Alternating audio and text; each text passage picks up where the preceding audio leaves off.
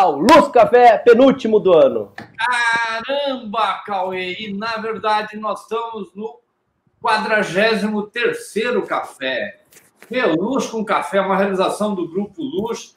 Cara, aquele bate-papo de toda semana, né? Para quem curte imagens, lógico, né? Cara, sempre com comentários da Cris, do Léo, do Cauê, sobre, falando do nosso mercado, falando do nosso assunto. Um sorteio de prêmios durante a live e uma super dica toda final de live. Então, participa, não deixa de comentar, que isso é importante para a gente. Curte, né? E participe. Não esqueça que o Grupo Luz cada vez mais online, cara, tá pintando cada novidade para esse começo de ano. Agora você vai, você vai entender o que eu estou falando.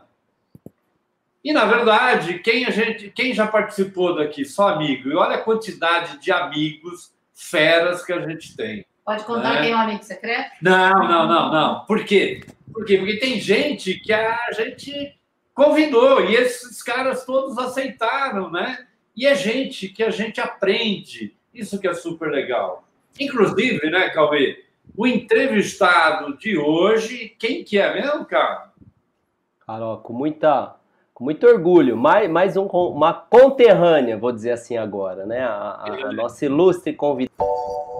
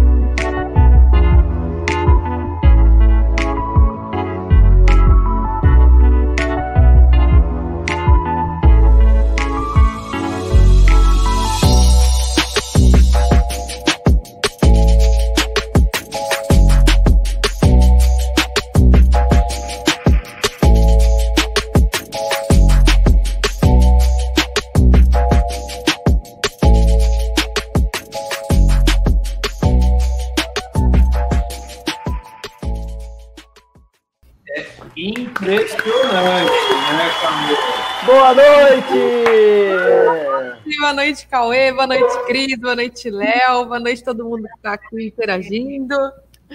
Cara, que legal, que legal. Que, que coisa. Ó, e o que eu fico muito contente que é a nossa conterrânea, né, cara?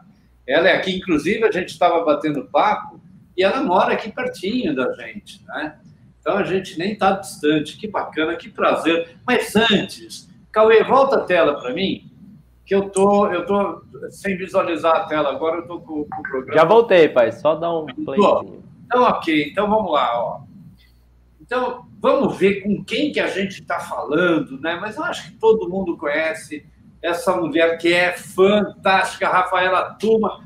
Rafaela, que prazer, muito, muito obrigado de ter aceito o nosso convite, né? Mas. Pai, Faltou Oi? um L ali. Ah, ei, pai, você já botou. Faltou um L no nome dela ali. Eu ah. corrijo toda. Eita, Ei, nosso corretor, o nosso corretor tá com problema, hein? Relaxa, galera. Relaxa. Meu nome que é complicado. Tem L demais. Não, mas, mas tudo bem. A gente, a gente deu um errinho só, mas a gente, a gente corrige. Mas, o, o, o Rafa, antes de mais nada, eu queria. É, é, agora nós temos um momento cultural, porque tem muita gente, né? Que bate papo e, e, e às vezes ele, ele, não conhece muito bem do bate-papo que a gente está falando. Então, eu vou, eu vou partir para o nosso momento cultural, que é muito legal, né? Porque eu, eu olhando, eu falei assim, meu, opa. Que isso, pai? E esse é o momento cultural? É eco, é zoeira? Vocês vão fazer o, que vocês vão fazer ali? Uma, uma live da live, é isso? Peraí, gente. Tocou o telefone? Foi aí? Ai, meu santinho. O que que tá acontecendo? Ah, pô, o telefone... E aí, deu certo? Agora deu certo, né? É Legal. tudo acontece mesmo, o pessoal também é. família aqui, gente. Ah, a live, Rafa, você não acredita. Já entrou cachorro, o gato pegou fogo. É, teve o Pedrinho, Pedrinho, ninguém pode escrever. Mas, ó, na verdade, se a gente pegar e falar assim, bom, quando começam as ilustrações, né? A gente tinha é, é, é, é as ilustrações na, na, na, com os nossos é, tataravôs lá na caverna, que eles já começavam a desenhar e dar um certo sentido, né? se expressar através do desenho. Mas foi muito engraçado, é que na Idade Média, né, com o Scriptorium, eu achei ótimo esse nome, que na verdade eram os caras que faziam cópias, porque não tinha imprensa, então o cara tinha que copiar, ele ia fazendo cópias. Né? Mas a coisa mais interessante é o Iluminura, que era a, a, a forma de alguns ilustradores né, desenharem para dar, e geralmente nas letras se colocava algumas figuras significando o que dizia aquele texto. Né? Mas era uma cópia, era um desenho total, né?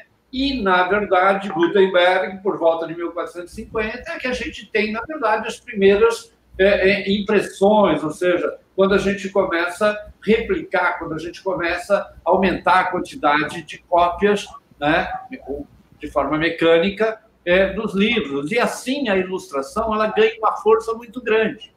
Mas o que é mais importante é que no Brasil colônia só surge a preocupação com a impressão no Brasil com a vida de é, é, é, é Dom João, né, que, por incrível que pareça, não existiam livros no Brasil que pudessem ser colocados para a família real. E aí começa a ser uma preocupação, porque toda a historinha, tudo que, que vinha, né, é, toda a revista, qualquer coisa tinha que ser feita em Portugal. E aí, uma coisa extremamente interessante é que o Brasil só tem a sua primeira impressão em 1860, com a Lanterna Mágica, que era um jornal que deu uma explodida no trabalho de ilustradores, e que aí a gente tem uma centena de nomes, e que é, na verdade, o que a gente vai falar hoje. Ou seja, hoje nós vamos falar com uma menina que é formada em administração e marketing, fez design gráfico e fez pós em motion design, é isso? isso? E passou a fazer muitas embalagens, identidades visuais, design de aplicativo, jogos editor e editoriais. Abriu um estúdio com outros dois sócios. Só que daí teve uma coisa muito legal. Ela percebeu que trabalhar com o estúdio dela naquele formato, artista, isso é isso é, nossa, muito legal para a gente bater papo. Hoje ela trabalha em home office sozinha, né? Um dos sócios era o maridão, porém ela preferiu ficar curtindo a paixão e trabalhar sozinha, né? Santa homem, né, cara? Ó, eu, eu vou te dizer, você é muito corajosa, né, de estar casada com essa figura.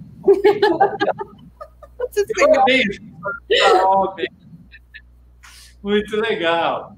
Ela é de Ribeirão Preto, então uma Ribeirão Pretana, né? Aqui, vizinha nossa. E Cauê? Ó, chega de falar, quero falar é com a Rafa, cara. Vamos lá? Opa! Só que nós temos um café expresso, né? aquele prêmio instantâneo. E, na verdade, tem quem que, quem que colabora com a gente para esse café? Quem, quem que colabora com esse café? Ah, Rafa!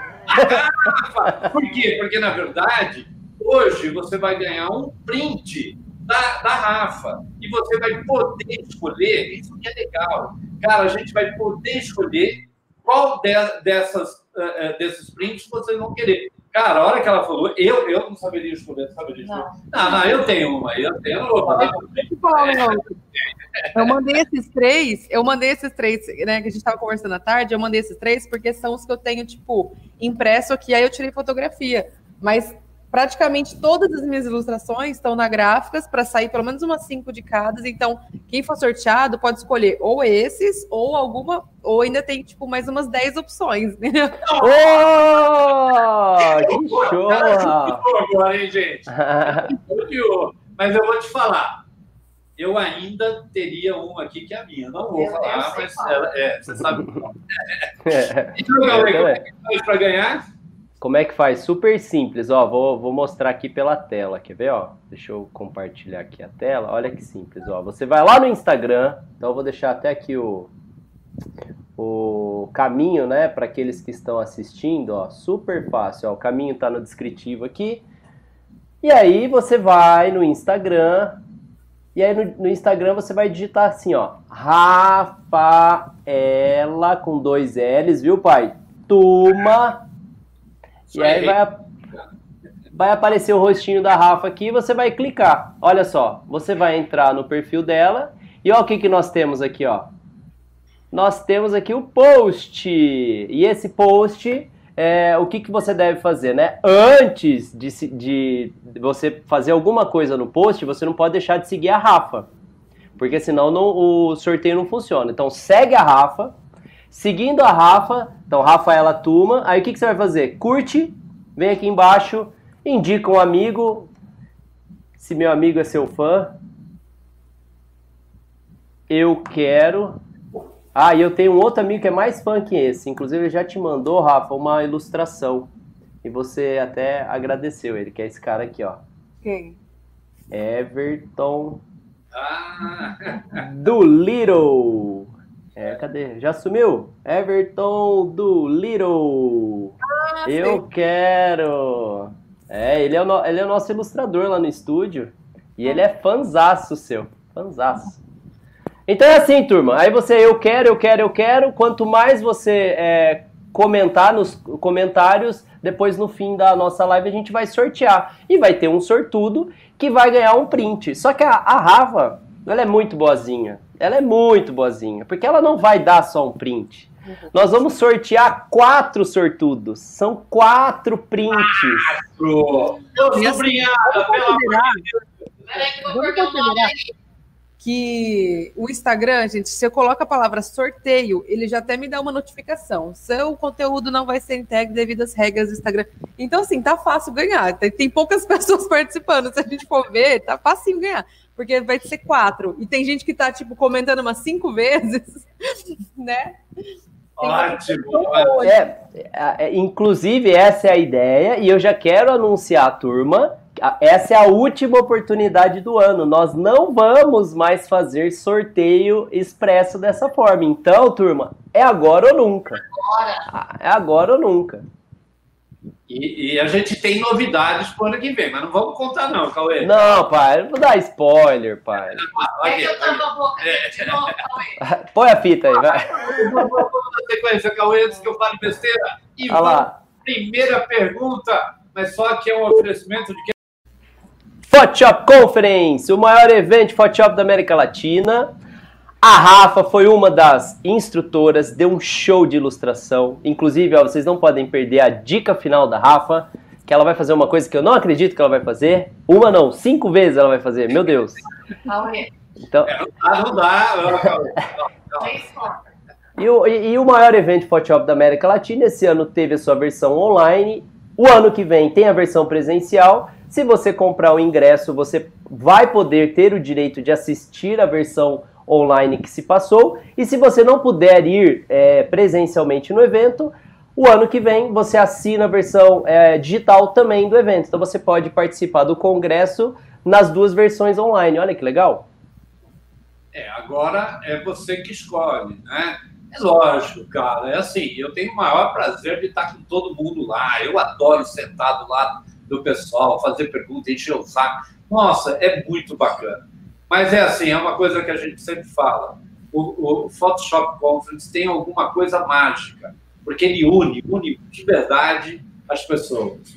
Né? É, por exemplo, aqui todos nós somos amigos, né? E todos nós estamos envolvidos com o Photoshop Conference. Que vai ser agora em maio, né, Cauê? Estamos pertinho, né? Estamos chegando. Ai, meu Deus, dá até frio na barriga. Tá chegando. Ok, então, Rafa, vamos, vamos, vamos discutir, né? Vamos falar. E antes de mais nada, gente, eu queria, assim, o, o, o, eu gostaria que todo mundo fizesse perguntas. Isso é super importante, né? Quando a gente fala, né? Ó, oh, vamos, vamos para as perguntas. Cara, formulem perguntas. É, é, é, lógico, a gente dá uma base daqui do que, que a gente está falando, mas a gente gostaria de. Ah, eu adoro discutir, né, cara? Então faça Vamos lá, Rafa. Então é o seguinte: uma ilustração, né? É uma imagem que passa uma mensagem, né? Que pretende informar, explicar, auxiliar no entendimento de algo. As ilustrações podem acompanhar o texto ou podem ser imagens que, por si só, cumprem a função de comunicar. Eu tinha um professor que falava assim: a fotografia não precisa ter texto, né? a ilustração não precisa ter texto. Apesar de geralmente serem utilizados sinônimos, ilustração e desenho são de conceitos diferentes. A diferença essencial entre os dois termos é que a ilustração desempenha uma função, já o desenho é uma forma mais livre, sem propósito, talvez. E assim, e assim como, né, tanto a fotografia, a ilustração, quando passa a ser comercial, quando a gente pensa, né, na publicidade, o diretor de arte, né, ele encomenda, por exemplo, na fotografia, através de uma apresentação, ele mostra um mood, elabora um brief, é, é, faz a solicitação do RAF para aprovar uma imagem né, que consiga é, passar aquilo que ele quer falar. Porém, depois de tudo acordado e feito, em geral, ele exige várias mudanças no trabalho, isso é extremamente comum, ultrapassando assim a previsão do orçamento que costumeiramente não pode ser é, é, corrigida. Então, minha pergunta para você é: na ilustração, isso também acontece? E pode ser uma das razões para você ter migrado mais para o trabalho de arte?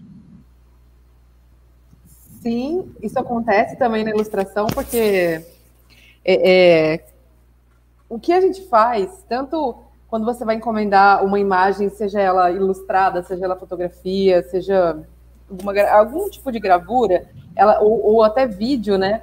Ela ainda é muito como que eu, abstrata. Ela está abstrata na mente de todo mundo. É lógico que, que quanto melhor o briefing, a reunião, quanto mais profissional é a pessoa que está te contratando, ela vai, tipo, jogar referências, jogar concepts, é, ou pegar alguma imagem do, do seu portfólio como referência, ou, enfim, tipo, vai tentar construir na sua cabeça para você entender o que, a imagem que está na cabeça dela. Então a gente tem várias ferramentas e técnicas dentro desse meio para a gente conseguir, tipo, conseguir quase uma telepatia, a gente entender o que o diretor de arte está tá perguntando, né? Mas, mas tem sim, igualzinho, igualzinho não. Eu acho que no design gráfico tem infinitamente mais alteração do que na ilustração. Tipo, eu trabalhava com, com design gráfico antes, Aí depois pega muita coisa de motion, ainda pega motion. Tinha um tanto de alteração aqui, motion tem um pouquinho menos, porque acho que as etapas de você ter o storyboard, animatica, arte, animação, é, eu, eu, nem deixava o cliente voltar. Ele tinha que aprovar tipo, todos os detalhes daquilo para eu fazer um negócio e aprovar, porque animação é muito complicado voltar. E ilustração tem bastante também. É, e, e, aí eu não entrei nessa. Eu não fui para ilustração por causa disso. Só que eu hoje eu tento manter um estilo muito fechado por causa disso, porque na ilustração pode ter tanta tanta alteração quanto eu tinha no design gráfico, eu ficava super frustrada com isso, assim, tipo, do cliente querer mexer muito em um layout, ter muitos detalhes para ele poder mexer, e aquele tempo que você estava fazendo triplica. A ilustração é menos, mas quanto mais eu consigo fechar um brief, fechar um trabalho no meu estilo, parece que você não está vendendo só aquela ideia, só a ilustração. Você começa a vender, começa a empurrar a sua assinatura junto que é o estilo que a pessoa está comprando, ela sabe que ela vai receber aquilo. Então, por exemplo, eu faço muita ilustração para motion, mas muita mesmo. Eu trabalho quase todo dia com ilustração para motion. Só que é uma ilustração de formas mais simplificadas, não tem tanto a ver, sabe, não tem rachura, essas coisas, porque não, não cabe dentro de um vídeo. Mas esse tipo de ilustração, tem umas que ficam super bonitas, mas assim, é muito difícil eu colocar isso no meu portfólio. Porque para mim, quanto mais eu conseguir fechar o meu portfólio no meu estilo e vender aquilo, mais dentro da minha zona de conforto eu tô e menos alteração chega para mim depois, sabe? Acaba sendo uma entrega, é, você tem uma previsão, o cliente tem uma previsão melhor da sua entrega.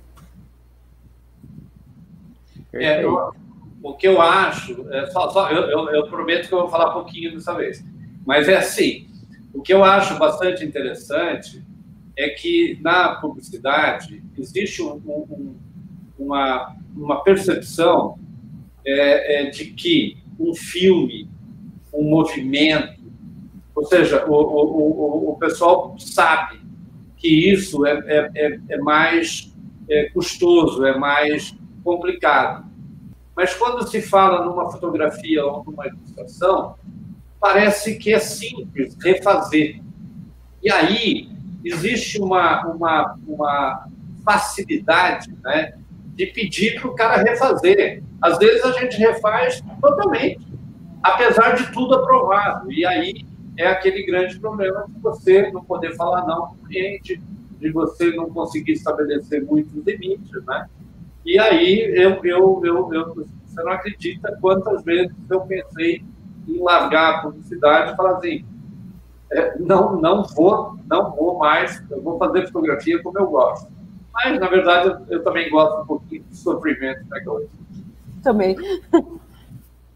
É, o, eu penso um pouco nesse lance, eu acho brilhante a posição da Rafa, né? Isso é um caminho cada vez mais para é, porque, querendo ou não, é assim, a Rafa, ela, ela não presta um serviço de arte, ela é uma artista, né? Então, é, você criando autoridade no assunto, né, você cada vez mais é, acaba tendo... É como, vou, vou, dar um exemplo que eu acho que fica mais claro, é assim, você não, você não vai lá num, numa clínica médica ou num advogado e você fica dando pitaco no que ele tá te dizendo, porque ele tem autoridade para aquilo. Ele é um médico, ele é um artista, né? Então você é uma artista. Você é, você é contratada por aquilo que você estudou, por aquilo que você faz brilhantemente, né? Então a chance de refação é muito menor quando você não, não tá ali para finalizar uma arte, né? Você você é artista que vai fazer aquela arte. Então eu acho isso fantástico, né? E eu acho que essa tem que ser uma das dicas, né? Para o pessoal criar mais autoridade. A gente vê muito isso no, na área do marketing digital. Os, o, é, várias dicas assim, ó, você quer se destacar na internet? Tem autoridade nisso. Né? Eu tive restaurante, Rafa, aqui em Ribeirão, chamava Maria Chicória. E eu lembro que quando eu abri esse restaurante, eu comecei a fazer cursos na área e uma das coisas que mais me diziam é que eu precisava ter um prato ou alguma coisa que trouxesse autoridade para o meu restaurante. Para as pessoas lembrarem do meu restaurante e comer a, a, a comida ou outra, né? O é, como... Hã? Tipo a parmegiana do Nelson, aqui em Ribeirão. Tipo, exato, tipo a parmegiana do Nelson. O shopping, a gente lembra do pinguim. A cerveja artesanal, você vai lembrar da Colorado. Então, você ter autoridade num assunto é, deixa marca, né? Isso o marketing fala muito, né? E, e, no seu caso, a ilustração, eu acho que é exatamente o, o, mesmo processo, né? Você, você tem uma linha linda, maravilhosa, super complexa, e, e é a sua cara. Você tem autoridade, né? É isso. É, o, o, o Rafa, só é, é, é salientando uma coisa para o Cauê que é importante, mas me passou isso e eu acho que é importante falar. Porque a Rafa pegou e falou assim: não, o, o cliente, né, a agência, ele sabe que ah, não vou mexer no, no, movimento porque isso é mais trabalhoso. Mas é, é muito engraçado que a gente está num processo agora de, fazer material, aonde a fotografia foi feita por cima da filmagem. E no vídeo eles não pediram para mexer, e na fotografia pediram para mexer em, em, em, é, no, no material todo. Por quê? Não, não, é, é que fazer o, o, vídeo ele é mais valorizado. Então, se sair com erro, deixa para lá. E, e, e, de repente, a ilustração, a fotografia, não é tão valorizada. Então, ah, faz de novo, mexe. Porque envolveu pouca gente, é um cara só fazendo. Né? Então, deixa ele trabalhando mais. Uma equipe de filmagem, por exemplo, seria é, é, inviável. Né? Ele, ele tem que engolir. Tem, na verdade, ele tem que engolir. Você não gostar, ele engoliu. Ah, e, e quando a gente fala em, em uma pessoa fazendo, parece que esse tempo é possível ser cobrado novamente. Ser cobrado, não. Pedir para ser feito novamente sem, sem ser cobrado. Sem, é, sem ser cobrado. Olha, tem várias perguntas aqui. Já está coando ou não, pai? Ah, então vamos lá. Vamos, vamos, vamos para o café coando? Vamos. Então, Rafa, vou fazer pergunta para você do, do, do, pessoal que está assistindo. Ó. O, o Galego Design diz o seguinte, ó. Como, como posso me tornar um ilustrador? Qual caminho seguir ou quem seguir, né? É, vixe, tem tantos, tantos jeitos, né? Tantos caminhos, porque a ilustração, é, a gente, se a gente for pensar, é uma subcategoria da arte digital. Tipo, a gente tem aquele leque que a gente vai conhecendo conforme vai trabalhando. A gente conhece edição de vídeo, a gente conhece fotografia, a gente vê que dá para trabalhar com match paint. Aí dentro do match paint dá para trabalhar com pintura digital, de concept de match paint, personagem, ilustração. Dentro da ilustração tem tipo outras sub-áreas, né? Dá para ir só para animação, dá para ir, pra... enfim, para publicidade. É... Eu acho que, que a gente fica, ah, como me tornar um ilustrador? Primeiro que dentro da ilustração você vai ter que escolher o que você gosta e não tem como escolher sem você conhecer e não tem como você conhecer sem você trabalhar. Então, existe um certo volume que a gente tem que fazer de trabalho e esse volume eu acho importante, porque esse volume vai fazer a gente errar, acertar, saber o que gosta, saber o que não gosta. Então, é muito até pecado a minha resposta, né? Tipo, ah, tem que se tornar ilustrador trabalhando, é muito óbvio.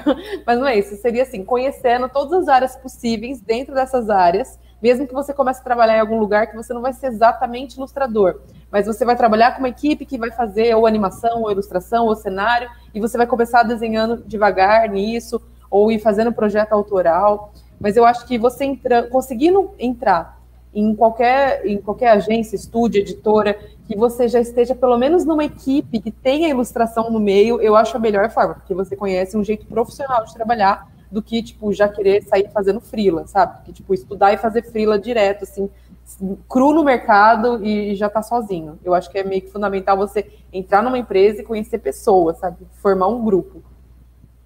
Ó, eu vou até aproveitar fazer um jabá para Rafa aí. Eu assisti o curso dela na Hyde. Entra no link do Instagram da Rafa, que tem lá um link que leva ao curso como é, a carreira né, da Rafa, ela conta como se tornar um ilustrador. Então, meu, é mais de uma hora de treinamento para isso, né, Rafa? Então. É, não, tem tipo nove horas de, de conversa sobre isso. E aí, aí, assim, lá nesse curso eu falo não só de ilustrador, mas de arte digital, exatamente isso, por onde começar, que materiais você tem que comprar, que curso tem que fazer, que tem, tipo, muito assunto, sabe? Eu tô dando tipo, uma dica meio genérica aqui. É, entra num lugar que você consegue entrar nesse mundo, sacou? Entra nesse mundo primeiro. Ah, mas isso eu não consegui entrar nesse mundo, não consegui entrar em nenhum estúdio. Aí realmente você vai ter que começar a fazer seus estudos e fazer um, um micro portfólio para conseguir entrar em algum lugar. Uma segunda pergunta para aproveitar a, a, pergunta, né? Assim, no início, é, para você começar a ilustrar, o que, que é preciso fazer para treinar, né? O Thiago está perguntando assim. Que dica você dá para ele? É, ele treina com o quê, né? Ah, para estudar? É... Isso. Bom, eu acho que eu acho que eu estudei muito antes de estudar ilustração. Eu já, eu já eu era formada em design, eu, eu fiquei trabalhando no estúdio. Eu, tudo bem que eu era mais da parte de gerenciamento de projeto, de pessoas, mas eu fazia direção de arte. Então, tipo, eu acho que você, mais do que ilustração, você tem que treinar muito o seu olhar. Então, você estudar e ver referência de áreas no geral, assim, tipo, áreas de UX e UI, sabe? Você entender o layout das coisas, fotografia, luz e sombra, composição. É, você vai criando uma estética, um senso estético dentro de você e quando você for colocar isso no software, colocar isso no papel, às vezes com poucas ferramentas, com pouca técnica que você tem de ilustração, você já vai conseguir fazer uma, uma coisinha é, minimamente comercial. Eu não falo nem bonito, falo comercial, porque existe uma diferença. Então, eu acho que você, primeiro de tudo, você tem que estudar referências e treinar muito o seu olhar, sabe? Estudar a parte teórica e treinar o seu olhar para isso. Tipo, por exemplo, eu, eu falo, eu já falei isso em outras lives, né? Que as primeiras horas do meu dia, tipo, a primeira hora pelo menos, é, que, eu, a que eu fico no computador, eu digo, né? Eu entro no Pinterest e fico vendo referência de todas as pastas que eu costumo salvar, desde 3D, textura, fotografia, cenas de filmes, enquadramentos, tipo, tudo que não tem nada a ver com ilustração. E é tão difícil absorver essas coisas, só depois de você ver muito, muito, muito é, de cor, de, de todas as partes que você vai entendendo o porquê que você acha bonito alguma coisa. Aí você vai, vai se tornando um pouquinho mais intuitivo, mas não é que é intuitivo, é que você já absorveu de, de uma certa forma. Então, eu acho que a primeira coisa, como treinar, seria ver muitas referências, estudar muitas referências, estudar essa parte teórica. E aí, na prática, é, dominar o software que você está, se você está desenhando é, no computador, no Photoshop, dominar ele para você não, não. Não é que isso vai te dar alguma ilustração, mas isso pelo menos não vai te travar. É muito ruim. Você já está travado com uma parte técnica e está travado com a parte motora de tipo, ai, onde que eu volto, onde que eu vou. Então, do, aprende o software, assim, domina o software e começa é, copiando algumas coisas de referência que você vê bonito e, tipo, não copiando por cima, mas copiando de de ver mesmo, e depois você fica, tipo, treinando para ver o porquê que o seu tá feio e aquela referência tá bonita, sabe? O seu olhar é muito mais importante treinar do que qualquer outra técnica. Perfeito, perfeito. Ó, e para concluir, é, teve duas perguntas, eu, eu vou fazer as duas ao mesmo tempo, que tanto o Rui né, quanto o Hugo Seneviva fizeram uma pergunta mais ou menos que próxima, assim, como achar melhor caminho para se destacar no mercado de ilustração, dentre os nichos que existem na real. Mas essa daí soma a essa aqui do, do Hugo, né? Quanto tempo você demorou para chegar num nível para bater de frente na, é, com todos na indústria? Né? E como você se mantém motivada e atualizada? Né? E ele tá te parabenizando pelo trampo, que seu estilo é irado. Obrigada, Hugo. É... Traduzindo, ele, é, para quem não conhece a linguagem, ele adora o teu trabalho. Ah, também gosto do trabalho dele. Ele, ele é da família Photoshop aqui. ele é da turma aqui, do, do, da, sempre das lives, né, dos grupos. É, que eu demorei, eu acho que assim, é o que eu falei, eu, eu, eu, estudava outras coisas antes, então eu acho que eu, quando eu falar, eu demorei seis meses. Mas eu, eu acho que não demorei seis meses, porque eu tinha nove anos de mercado antes, entendeu? Eu vendia isso antes, então, é, então tem um pouquinho de antes, mas a hora que eu realmente sentei no, né, sentei no, no, na tablet, resolvi ser ilustrador e falar, vou estudar rápido, porque agora eu tenho até trabalho na fila, é, foi seis meses. De seis meses a um ano. Mas, tipo, desenhando muito, muito, me dedicando mais de oito horas por dia, treinando ilustração. Aí foi mais ou menos esse tempo.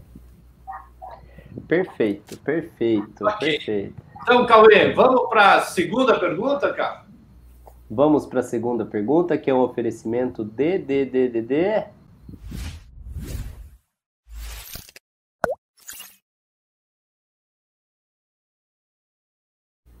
da nossa querida Bank.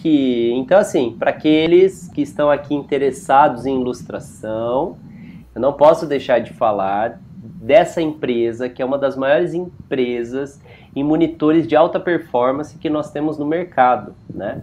Inclusive, nas últimas lives, a gente entrevistou o, o César no Japão e ele disse que até lá no Japão a, a Bank é muito bem falada, né? Então, é, eu queria deixar essa dica para vocês que estão pensando em trabalhar no sistema digital, que vocês estão é, iniciando o processo de ilustração, 3D, pós-produção, para que vocês conheçam monitores de alta performance. Por exemplo, esses monitores, eles têm, é, além de perfis de cores, além da calibragem direto da fábrica, ele tem modos de visualização que facilitam o traço.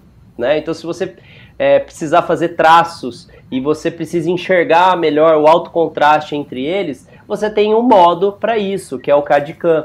Você tem um outro modo nesses monitores que você consegue ver áreas escuras, né? Então, se você vai fazer uma colorização, se vai fazer um sombreamento, você consegue aumentar o nível de luminosidade entre as áreas escuras. Então, é, esse é o modo chamado Dark Room. Então, assim, é muito importante que vocês conheçam que existem monitores para a nossa área. E a Bank é a que oferece a segunda pergunta. Ô, Cauê, mas a gente podia aproveitar, eu vou aproveitar, né? Então, para quem quer uma dica de, de, de amigo secreto, eu vou falar o quê? Bem que eu quero. a Ana Lu já falou aqui, ó. Quem vai me dar um bake de amigo secreto? ó, quem tirou o Léo tem que dar um bake pra ele, hein? Ó, fica a dica aí, ó. Bake Muito bem, Rafa. Então vamos lá, cara. No site que você deve conhecer, Human Wood Drown, Mulheres que Desenham, já reúne milhares de ilustradoras no, no, em todo o mundo, inclusive no Brasil. A ideia começou quatro anos atrás, né, um pouco mais, quando a ilustradora norte-americana Julia Roth é, deu conta que entre 55 capas de revistas feitas naquele ano, apenas quatro foram desenhadas por mulheres. Então, minha pergunta é: temos também um machismo velado no trabalho de ilustração aqui no Brasil? Então, é, tem, mas eu acho que a minha, eu tenho, eu tenho 32 anos. Eu acho que a minha geração, de quando eu estou falando assim, desde quando eu me formei, vim fazer faculdade e tal, já não é a geração que, que perdeu vagas, sabe? Que perdeu vagas por ser mulher. É, mas isso, eu acho que é tipo assim, uma geração anterior a mim, sim, deve ter perdido muita vaga por ser mulher, e isso a gente vai conquistando aos poucos, né? Se Deus quiser, estamos a uma ou duas gerações disso ser totalmente igualado, que eu sou uma pessoa otimista. Então, acho assim, para perder vaga ou perder job, eu nunca perdi. Nesse ponto, eu nunca perdi. Mas eu sofro machismo, sim, até hoje, que é muito cansativo, muito irritante, e não é, não é nessa, nesse ponto. É o ponto de. Peraí, que eu não sei como, como, como, como falar. Existe, eu acho que existe uma, uma etiqueta invisível e muito sutil entre os homens. E aí, alguns homens, ao invés de falar direto comigo, eu estou falando sobre trabalho, tá? Estou falando 100% do que eu estou falando seria sobre trabalho. Então, alguns homens, ao invés de falar diretamente comigo, pegar um orçamento direto, direto comigo, é, perguntar alguma coisa para mim, ou elogiar o meu trabalho, alguma coisa assim, muitos passam o meu marido na frente de mim mesmo eles, tipo assim, nem conhecendo ele direito e tal, mas dá um jeito de colocar ele na conversa, ou de perguntar para ele direto, ou de, tipo assim, sempre puxar o marido direto para falar com ele antes e depois falar comigo. E eu acho que isso é uma etiqueta social antiga, né? É, de tipo assim, ó, eu só estou falando com o trabalho e tô te, te, pedindo permissão, sabe? Você fala com o marido antes, e aí eu não, sei, eu não sei se essa etiqueta é aceitável entre os homens, mas para as mulheres, quando você percebe isso, cai um teto de vidro ali que nunca mais você não vai perceber, entendeu? Toda vez que alguém fizer isso, você vai perceber e você vai se ofender, porque acaba sendo ofensivo, parece que você tá abaixo do homem que tá com você. E na verdade, o Rafael ele se irrita mais que eu, ele, já, ele às vezes ele nem responde para a pessoa. Tipo, às vezes alguém pede um orçamento para ele, sabendo que a gente não trabalha junto, sabendo que ele não desenha, mas pergunta assim: "Ah, como que a Rafa tá de agenda para fazer tal coisa e tal coisa?" Aí antes ele falava, fala com ela, agora ele simplesmente nem responde, tipo assim, que ele fica puto da vida. É, Mas, é, é tipo pedindo permissão para ele, né? Tipo, pedindo permissão. É meio que falando assim, ó, eu vou falar com ela, mas relaxa que é só um conteúdo profissional. Sabe? É, existe, tipo assim, tem que, é como se o marido precisasse dar uma permissão para a mulher interagir socialmente. Isso é muito sutil, assim, é muito sutil. Eu peguei isso, assim, até nos meus amigos que super levantam a bandeira da igualdade, feminismo. Quando eu falei isso, eles perceberam que eles também faziam isso e que, de alguma forma, eles achavam certo isso, justamente para não arrumar confusão, sabe? Bobeira, nunca vai arrumar confusão, de, de, principalmente se for no sentido profissional ou, ou, mesmo se estiver elogiando a pessoa, mas assim, até os homens que eu converso, que quando eu comentei isso, eles falam, nossa, é verdade, eu faço isso. E acontece isso direto, mas direto mesmo, assim, tipo, quase todo dia acontece isso, de alguém me atropelar, colocar o Rafael na minha frente como uma, uma barreira ali para chegar em mim, entendeu? Ô, Rafa, eu vou ser advogado do diabo agora, tá? Pode é, ser. É, eu, é, eu, sou, eu sou da geração mais antiga, eu conquistei a Cris, né? É, é, é, é dando flores para ela, abrindo porta de carro, né? Então, eu sou dessa geração que, ah, mas é, eu, eu, é, ela achava bonito na época. Né? Hoje, hoje esse romantismo que deu uma camada, mas tudo bem. Mas eu tenho ainda, eu tenho ainda, e, e imposto pela essa nova sociedade, que me critica e me abomina por uma interpretação, às vezes, errada. E se eu chego e falo para você, nossa, Rafa, teu trabalho é tão bonito quanto você, eu posso estar tá sendo, eu posso estar tá sendo é, é, é, julgado por uma forma é, extremamente ruim no mercado. Então, é, é, a gente pisa em ovos hoje, né? Então, principalmente o pessoal mais antigo, que tinha um cavalheirismo, um, um, que talvez preconceituoso, talvez ultrapassado, hoje está enfrentando um problema muito sério. É, é, é bem tipo... assim, a geração de, a mais novinha nasceu pronta já para essas regras sociais novas, né? A gente que está meio perdido, tipo, não está sabendo se encaixar. O que não, que... Então eu acho que tá certo. É, tipo assim, pô, será que eu não vou ofender? Será que eu não vou pisar do outro lado? Então, eu entendo, apesar que assim, cara, desculpa, mas quem trabalha comigo sabe, né? Eu não dou a mínima se é homem ou mulher, eu esculacho mesmo, agrado mesmo, faço de tudo, porque essa é a nossa vida ali no, no, no estúdio, né? A gente brinca muito, então... Mas eu entendo, eu entendo perfeitamente essa coisa de algumas pessoas ainda terem. E eu, eu gostei de uma coisa que você falou, Rafa, que é talvez mais umas duas gerações acabe isso. é, eu acho.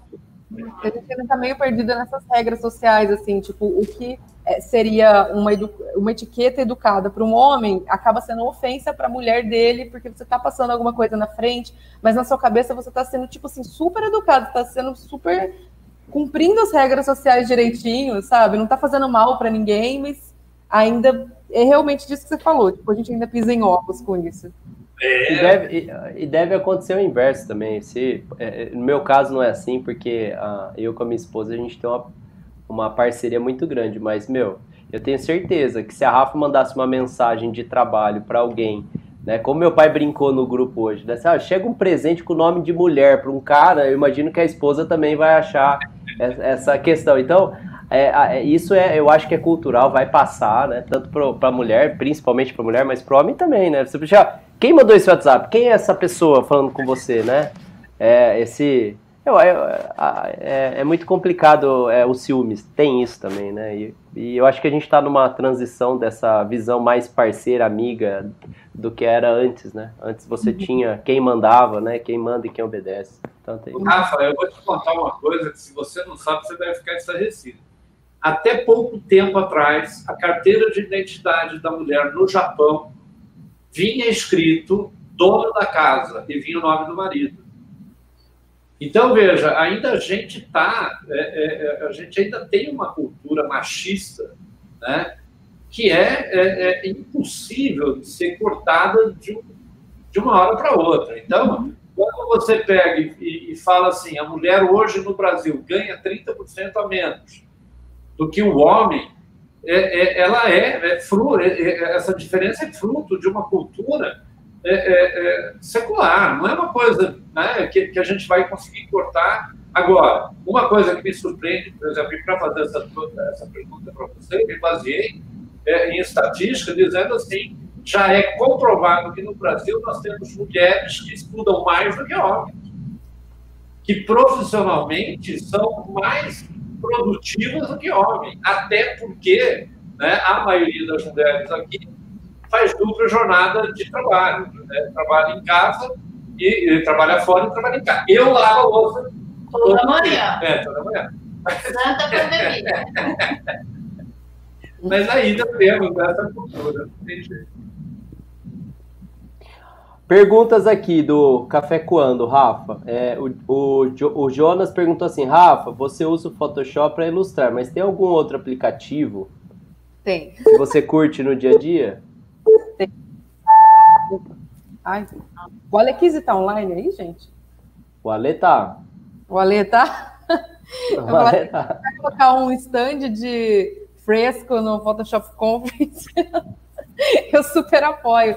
Eu tô apaixonada, eu tô tipo assim, in love com o Adobe Fresco, que é para iPad. Que é tipo um. Ele, tipo assim, ele pega as ferramentas do Photoshop de ilustração, concentra num. Concentra naquilo, tipo, edição de imagem e tal, é zero. É muito ruim. Mas tem o Photoshop para iPad também, né? Tipo, dá pra, eles conversam para não ficar tão pesado. E aí ele concentra três tipos de pincéis, pincéis vivos, que é pincéis aquarelados, e tem uns tipos de atalhos, assim, que é maravilhoso, é maravilhoso. Eu fiquei muito tempo nele ontem, hoje, aí hoje eu vim pro Photoshop, eu já, tipo, fiquei procurando os atalhos do Fresco. Mas eu, eu, eu tô apaixonado pelo Adobe Fresco, é meu novo, meu novo software barra app preferido. Eu acho que foi o Gian que fez uma pergunta aqui. É, aqui, ó, achei. Tem uma pergunta para Rafa. Por que, que você não deixa o Rafael mexer no iPad? Tem como duas pessoas mexerem ao mesmo tempo no negócio. Eu encomendei um iPad pro Rafael também. Vai chegar aqui os 40. Oba! Oba! Olha lá, então o Jonas falou que ele curtiu também. Inclusive, que eu, eu, acho, eu comprei um iPad, o meu é o grande, é o último que saiu e é o 500 GB. Só que eu tô, tipo assim, trabalhando tanto nele, inclusive fazendo animação, eu acho que eu vou encomendar o de 1 tera, que é o que tem mais memória. Eu acho que eu vou vender o meu, que tá novinho. Comprei faz duas semanas. Então, se alguém quiser aí, já me manda um direct que eu vou vender só para quem for de confiança. Assim. Eba, olha lá, olha lá, turma. Aí a gente embaixo. É, que bom. Ó, o pessoal aqui tá super feliz. A Rafa é super de boa. Ela gosta de jaca. Eu gosto. Isso.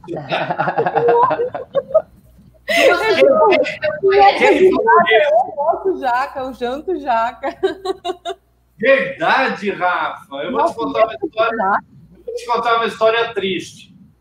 Eu fui, eu fui para Paraty. Paraty e eu tinha um carro que era uma piruazinha, não sei o quê. E quando eu cheguei na, na, na entrada de Paraty, tinha um menino vendendo jaca. E a única pessoa que eu conheço nessa vida que gosta de jaca é minha sogra. Agora eu conheço uma É, segunda. agora eu assim, conta.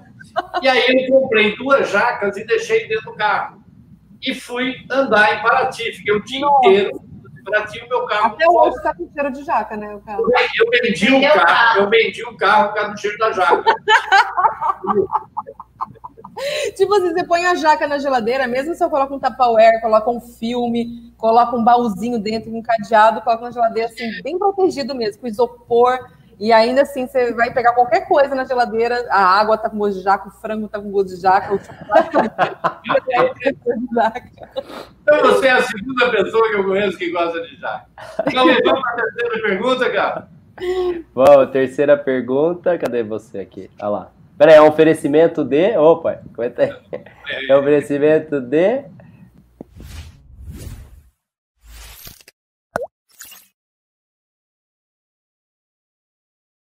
A Cadeirode!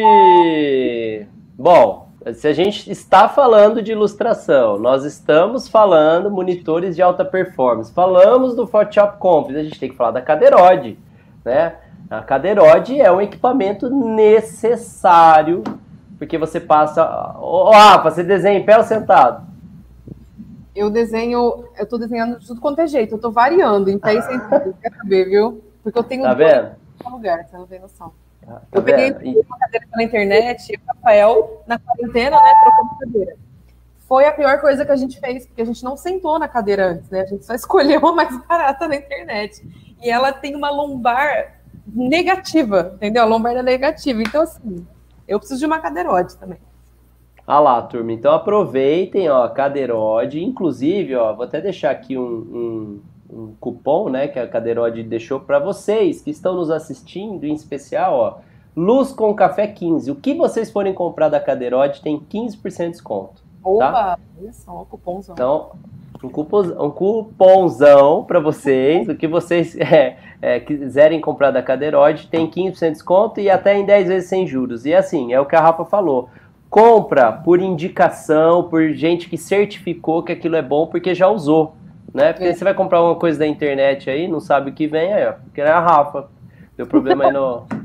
Cara, que Rafa, e é impressionante a diferença, né? Porque você, por exemplo, Cauê, é, to- todos vocês que mexem, eu- o fotógrafo, ele, ele ainda anda demais, né? Mas é, quando a gente passa a, a sentar, como vocês, que trabalham mais de oito horas sentado, se você não se preocupar com a cadeira, você vai ter um problema no futuro, com certeza, né? Então, a Cadeirode, ela, ela realmente surpreende. Né? Então, todos lá, nós lá temos Cadeirode e a gente, a gente gosta muito. Isso faz uma diferença muito grande no dia a dia lá para a gente. Ok, Rafa, então vamos lá, né? Cara, é, é, é, essa pergunta aqui ela é bastante interessante e, e, e, eu acho que vai ter uma galera aí que vai concordar comigo. Né? Então vamos explicar para o pessoal. Porque todo mundo fala, nossa, você nasceu com dom. Tá. Dom é uma capacidade especial inata que a pessoa possui ou que um grupo de pessoas pode possuir. Na prática, o, o dom é o potencial para desempenhar alguma facilidade determinadas tarefas que são complexas para a maioria das pessoas. Então, de uma forma fula, eu vou explicar o que é um dom. Alguém nasceu com um rabo e pode se pendurar na, na, nas árvores melhor do que outras pessoas. Né? Isso é um dom. Agora, é, é, é, o talento se parece muito com o, o dom, na sua essência, mas tem uma origem diferente, porque o talento é a tendência ou um gosto especial que tem que ser desenvolvido. Mesmo que exista algum componente genético, que alguns falam, ou o talento depende de três atitudes que eu acho fantástico. Né? Treinar muito, ter disciplina e ter perseverança. Cara, não adianta. Se você não for um cara que estuda, que não for um cara que, que cara, luta muito para conseguir, você pode não desenvolver talento nenhum. Agora, vocação é um termo derivado do verbo latim vocare, que significa chamar. Né? Agora, esse chamado que é, é importante ser entendido como prazer, satisfação, felicidade em realizar determinadas tarefas. Então, eu posso gostar de fazer fotografia, né? o que não significa que eu tenha talento, mas se eu estudar, se eu praticar, de repente eu posso é, é, é, é ter talento, porque eu gosto de fotografia, busquei o talento, e se eu tenho dom ou não, pode ser que eu tenha um olhar mais aguçado, eu tenha um campo de visão maior que me facilite algumas coisas. Então, minha pergunta para você é: você acha que a maioria das pessoas hoje em dia busca mais oportunismo do que propriamente suas aptidões? Seria, seria o que, assim, exatamente? Oportunismo de ter já alguma facilidade de, de trabalhar com alguma coisa? Ou oportunidade de a pessoa acha que vai ganhar dinheiro em algum lugar que ela não gosta de trabalhar? Oportunismo seria como assim? Opa, está cortando um pouquinho, não estou ouvindo. A Rafa perguntou, pai, qual é, qual é a sua visão da palavra oportunismo? Oportunismo eh, se refere-se ao quê? Ah, ok. Então vamos lá, Rafa. Tipo assim, ó. Hoje você sabe, você mesmo citou alguns programas que te facilitam é, é, o desenho, a ilustração. Tem um monte de programas que você apertando o botão você faz fotografias. O Photoshop está caminhando para um automatismo. E aí, de repente, a pessoa pega e fala assim, cara, eu, eu, eu, eu vou, eu não vou, eu não estou interessado se eu gosto ou não, se eu já vou estudar ou não, se eu tenho vocação, dom, talento para isso, está dando dinheiro isso e vai nessa onda.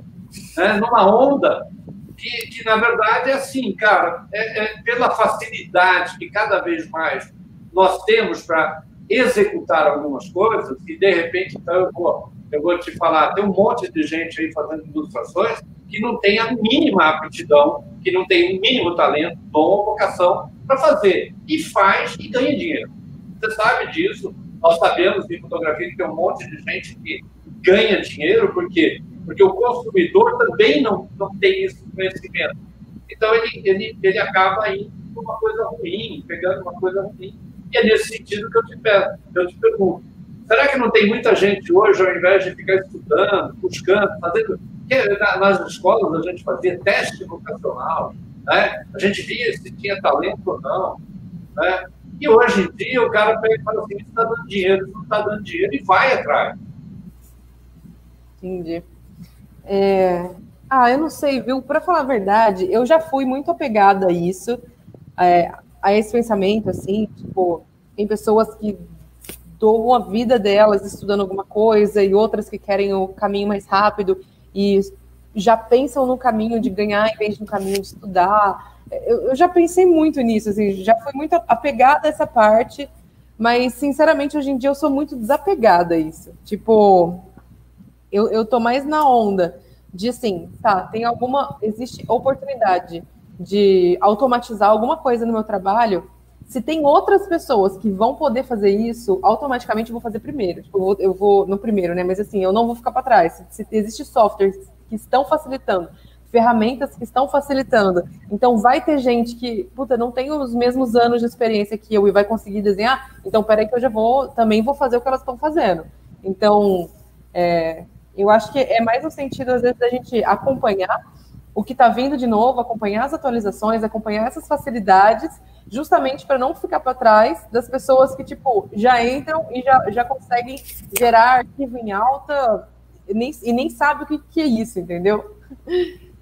Então, mas essas pessoas jamais vão te superar, né? Porque Sim, você tem uma bagagem é, que você associa o novo programa àquilo que você conhece. Sim, com certeza, com certeza. Mas tem no mercado um montão de gente que não tem bagagem nenhuma e entra competindo com você. É, é mas tem um, tem um ponto inverso também, né? Você, tá, você tem que pensar na, na, na em que relação você está valorizando isso, né? Porque é, a Rafa ela pode ser uma excelente artista, ela não usa o automatismo, mas ela não consegue é, ganhar dinheiro com isso, certo? Aí você tem uma outra pessoa que consegue reproduzir uma arte, uma arte muito menor do que a dela, mas tem uma aptidão enorme para venda. E aí ela ganha dinheiro por isso. Então a outra tem uma capacidade é, intelectual na venda muito maior que a Rafa. Mas em contrapartida, a Rafa tem um conhecimento muito maior na ilustração do que aquela pessoa. Então, se o valor você está relacionando à arte, ou o valor você está relacionando a ganhar dinheiro com a arte, né? Então, na sua pergunta, eu acho que o oportunismo se, como a Rafa disse, se for assim, nossa, a tecnologia ela chegou e a Rafa assumiu e, a, e uma segunda pessoa também, pela capacidade que a Rafa tem e a bagagem que ela tem, ela vai ser sempre é, acima da segunda pessoa. Agora, se a Rafa não agilizar o processo ali, pode ser que a, com aquele automatismo, né? Não tem isso. Eu acho não, mas que... é, é, Fala, Rafa, fala. Não, desculpa, pode falar, pode falar. Não, põe fita na boca dele, ele não para de falar. Aí, nossa senhora, ele tá. A pergunta vai para você e responde, entendeu? É bom que o, Léo, tipo assim, não, não deixa aquele momento constrangido de elevador, entendeu? Ele não deixa chegar nesse momento. Não, jamais, jamais.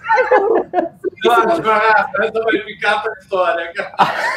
Ô, Rafa, eu vou falar pra você. Se você estiver andando na rua e não tiver a fim de conversar, atravessa a rua. Porque ele vai falar. Mas o que eu falar é que assim, eu acho que a gente tem muita sorte, tipo assim, todos nós aqui da área criativa, a gente teve, eu, eu considero isso como sorte, literalmente, da gente encontrar alguma coisa legal de trabalhar e que possa dar dinheiro se você trabalhar direito, se você, enfim, né, tem várias coisas que a gente não é só saber fazer, a gente sabe que Existe, existe isso que você falou, existe a venda, o marketing, o network. Mas assim, você consegue ganhar dinheiro fazendo alguma coisa legal. É lógico que a gente não ama o que faz a todo minuto, mas a gente trabalha com alguma coisa muito mais legal do que tantas outras profissões que eu, fico pensando, nossa, coitada dessa pessoa. Ela estudou há tantos anos e fez isso, fez aquilo, trabalha numa coisa tão chata. Às vezes para ela é legal, né? Mas eu acho que, enfim, a gente teve sorte. Mas a gente também não pode romantizar isso, de tipo, trabalhar com alguma coisa que gosta e colocar isso à frente do, do, do objetivo principal do trabalho, que é se sustentar, que é ganhar dinheiro, que é né, ter essa troca com o mundo. Você joga coisa para o mundo, o mundo te devolve em dinheiro. Então, a gente também não pode romantizar isso de tipo assim, levar só em consideração de trabalhar com o que gosta e esquecer do objetivo principal. Então, a gente sempre, eu, eu sempre tenho em mente, tipo, quando eu coloco caixinha de perguntas assim, no Instagram, a pergunta principal, e no, TikTok, então, principalmente, porque é uma galera mais novinha, assim, mais para criança. E todo mundo pergunta, dessa galera mais nova, pergunta: nossa, mas é, dá para ganhar dinheiro desenhando? Você consegue se sustentar? Você consegue pagar suas contas? É seu marido que paga as contas? tipo, rola esse tipo de perguntas, às que a pessoa não conhece essa área, né? Não que seja maldade, mas não conhece essa área. Mas, assim, Eu nunca respondi isso, mas se não desse dinheiro, eu já teria pulado fora há muito tempo e já teria levado como hobby a ilustração. Eu amo ilustrar, eu ia ilustrar para sempre, mas como hobby, meia hora por dia, duas horas por semana, eu não ia fazer isso no meu dia inteiro, do, se não me sustentasse, sabe? É, e acho que tem muita gente que fica chateado com isso, não encontrar alguma coisa que ama tanto fazer e ver outras pessoas fazendo coisas muito legais e, e fica nessa, ah, eu vou mudar para alguma coisa que eu gosto. Eu acho que existe um equilíbrio, né? Você tem que. Não dá para trabalhar com uma coisa que você fica infeliz pro resto da vida, porque você vai gastar muitas horas da sua vida, mas também a gente não pode romantizar o trabalho e colocar em primeiro lugar aquilo, tipo, fazer só o que eu amo e tal, e esquecer dessa obrigação do trabalho. Perfeito, perfeito, perfeito. Muito bem, vamos pro, pro café com ano, Cauê? Tem alguém aí falando? Senão eu falo mais, cara. Não, não tem, tem um monte, pai. Tem um monte aqui. Então vamos lá. Ó, o, o, o Darcio, né, ele, ele, acabou dizendo aqui, né, aquela história de saber apertar o parafuso certo, né, na hora certa. Uhum. O, o, o, um tiozão meu aqui, que é o Baru, pai, tá mandando notícias aqui que ele tá em Ribeirão, que é pra gente mandar notícia pra ele. Ah, que legal. Vamos marcar, vamos marcar o café, mesmo, mesmo com a pandemia. O meu outro tio fala assim que Jaco fica é, é- é perfeito com carne vegetariana. Olha lá, fica maravilhoso. Grande, grande irmão, um abraço. Nossa, é que eu passei tantos aqui, o que eu for, o que eu for colocar agora não faz sentido, né? Mas tem uma galera aqui, né? Muito bem, pai. Vamos lá pro. pro Vamos para a próxima? pra próxima. é. Ah, aqui, ó, peraí. Peraí que apareceu um agora aqui, ó. A Rafa já consegue escolher os trabalhos ou ainda pega trampos chatos pra pagar as contas? Os dois, eu acho. Eu consigo escolher, mas não- isso não quer dizer que eu pego trabalhos legais, legais de jeito nenhum. Ó, Ô, ô, Jonas, eu vou dar uma dica, cara. Se não tivesse trabalho chato, não ia ser legal o outro. Então é bom ter trabalho chato pra você valorizar o outro trabalho. Até Mas, ô, ô, Rafa, a gente tem um tempinho ainda nessa pergunta. Deixa eu só falar uma coisa que eu acho que é, que é importante. Eu recebo todo dia algum telefonema de, de alunos, né, ou alunos, de interessados em fazer curso de fotografia, que acham que estão vendo que está na moda a fotografia de e-commerce e gostariam de aprender a apertar um botão para que a foto saísse. Né? Então, eles acham que, que é, é, a coisa é muito fácil. Né? Então, a coisa. é, hoje, nós estamos numa, numa uma pegada onde as pessoas é, acham que, com um apertar de um botão, com, com um aplicativo, com alguma coisa, elas conseguem resolver tudo. E elas não estão querendo estudar mais, elas não estão querendo é, é, é, perder horas ouvindo alguém falando, alguém ensinando. Então, eu acho isso muito preocupante. Eu acho muito preocupante. Ô, Rafa, como. Você vai falar mais ainda, pai? Oh, que isso? Tá bom. Ô, Rafa, como você lidou com a pandemia, tendo algumas empresas e projetos parados? O Vitor Paixão perguntou. Eu fiquei maluca, gente, no começo da maluca que eu falo, eu dei uma despirocada no começo da pandemia, porque eu tava no meio de projeto, tava no meio de filme, e aí a galera que eu tava conversando, que tá montando um longa, que é eu tô fazendo ilustração, mas é um longa normal, filme brasileiro, né? Captação de vídeo e tal. E aí essa galera tava falando que começou a falar como é que ia ser na pandemia, que tipo Hollywood já tinha fechado tudo, que ia fechar cinema. Antes de fechar tudo, eles já estavam falando como que ia ser, que a Globo parou, que todo mundo parou, que vai lançar menos filme. E aí, tipo assim, eu falei, nossa, agora que eu consegui entrar no, no, no mercado de cinema, sabe? Agora que eu consegui entrar nisso daí, parou, brecou. E aí eu fiquei desesperada. Eu comecei a pegar job atrás de outro, não comecei a, tipo, falar não para nada. Todo job que chegava de publicidade, de motion, de não sei o quê, de ilustração, de livro, eu ia pegando, ia pegando, ia pegando, porque na minha cabeça tipo, vai, vai ter apocalipse daqui a um ano, eu preciso de um dinheiro sabe? E aí, eu, Rafael, a gente ficou maluco. A gente, tipo assim, trabalhava manhã, tarde, noite, isso até uns 20 dias atrás, porque a gente pegou tanto trabalho, tanto volume de trabalho, ele pegou os 3D dele, eu peguei os dois meu, e a gente pegou um volume de trabalho assim tão obsceno que, que, que, tipo, alguns duravam, duraram seis meses, alguns duraram dois meses, alguns duraram, ainda não acabaram, alguns nem acabaram ainda. E aí eu fiquei muito assim, nossa, eu tenho que pegar tudo porque depois o mercado vai parar completamente. Mas, assim como tudo na natureza, assim como o Jurassic Park, as fêmeas começaram a, a ter algum tipo de relação que elas se reproduziam, a gente também começou a se adaptar a essa natureza nova. E, tipo, o mercado não parou completamente. Graças a Deus, foi chegando trabalhos e, tipo, a área do cinema diminuiu, muitas áreas se prejudicaram muito. Mas na publicidade, algumas coisas continuaram, entendeu? Lógico que, tipo, as grandes contas sofreram, mas algumas coisas continuaram. E aí não parou de chegar os trabalhos corriqueiros que chegavam. E eu, eu, eu acabei entrando numa onda de não falar não para nada. Então, acabou sendo o ano que eu mais trabalhei, mas também mais adoeci, tipo assim, disparado mais adoeci, porque eu trabalhei muito. Mas eu acho que eu acho que o que a pandemia trouxe foi, tipo assim, desequilíbrio emocional, entendeu? De, de tipo, você não, não conseguir mais equilibrar a vida porque acha que daqui a pouco você não sabe como vai estar tá, e aí ele vai esse susto. Mas, assim, de trabalho não, não diminuiu. Não. Ó, só para somar essa pergunta, o Du perguntou, né, o Everton, ele perguntou para você se, em média, esse, esses trampos que você é, mostrou, a, pôster e tal, quanto tempo você leva para ilustrar? Hum Depende. Autoral? Porque autoral é rápido, né? Eu que decido se tá bom, então é rapidinho. Tipo, uma... É, sem refação. Do, do... É. Não, quando é tipo assim, autoral, eu decido que eu vou desenhar e eu quero desenhar só, é tipo duas horas. É, quando é para cliente, estava fazendo uma campanha de Natal, que uma ilustração muito mais simples do que, do que eu costumo fazer, demorou uma semana trabalhando full time todos os dias, uma ilustração porque justamente tinha que passar na mão de várias pessoas para provar, né, e, e, tal, muda elemento, troca elemento, muda mensagem, muda mensagem. Então, depende muito se é para cliente. Tipo, se é para cliente, a gente tem que contar o tempo que, de briefing, de refação, de uma pessoa provar, outra provar, mas agora, se for cru ali para estudo, é de duas a cinco horas, depende da ilustração. Perfeito. E o Rui perguntou aqui, eu acho que você, eu não sei se você falou é, só em off, mas ele perguntou se você trabalhou com ilustrações de livros.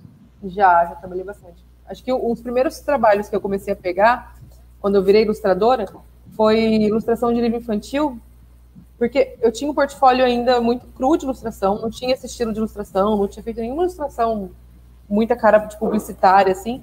E aí eu pegava muito livro infantil e eu acabei entrando num nicho que era, era livros que, que o Ministério do, da Educação, como que fala? Tipo Lei Rouanet, só que para livros. Eu acho que é Lei Rouanet também, que funciona para livros. Então, eu acabei pegando esse nicho, assim, de pessoas que, que, editais, né? Tipo, que tinha editais aprovados de ilustração, quer dizer, de livros, e aí eu fazia a parte da ilustração. Então, eu já estava bem por dentro, assim, do, do, preço que essa galera praticava, de quanto que era o projeto. Geralmente o budget era aberto também, então eu acabei entrando e fiz muitos livros infantis nessa época.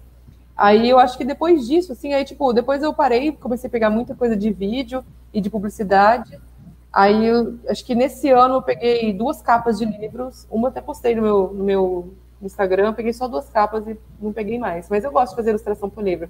Eu acho mais tranquilo do que fazer ilustração publicidade, porque você pode sujar mais o desenho, você pode colocar elementos que não são. Publicidade é muito assim, né? Tipo assim, você tem a sua persona, e aí ele precisa ter dentes perfeitos e brancos, e o fundo precisa ser um cenário bonito, e aquele objeto precisa parecer um objeto futurista, tudo precisa estar lindo. Em livro é o contrário. É tipo, não, suja aquela parede, deixa aquele papel de parede descascando, deixa aquela pessoa com o cabelo bagunçado, deixa a pessoa colheira, tipo, você vai criando defeitos porque aquilo enriquece a história e na publicidade você tem que limpar para manter uma, uma aparência melhor. Mas eu gosto de pegar livro por causa disso também. Perfeito. A gente liga né, a vida inteira para fotografar, em, em, em foto publicitária, para fotografar criança de 5, 6 anos, banguela. E nenhum publicitário admite isso. Eles querem, eles querem que você coloque o, Cauê, quantas vezes você colocou dentinho em criança de 5, 6 anos? É tão lindo criança banguela. É. Põe esse dente que não tá legal. ó, só para falar aqui, ó, hoje o nosso lampião da Adobe deu um show na Adobe, eu não sei quem assistiu, e ele tá aqui presente hoje, o professor Anderson, E hoje na Adobe ele falou sobre After Effects é, movimentos 3D, né? Como é, movimentar a câmera. Ê, professor, um grande abraço, hein? Professor Anderson, lampião da Adobe. Tá aqui presente. Então, então vamos pro café quente, cara? Vamos pro café quente, que é um oferecimento de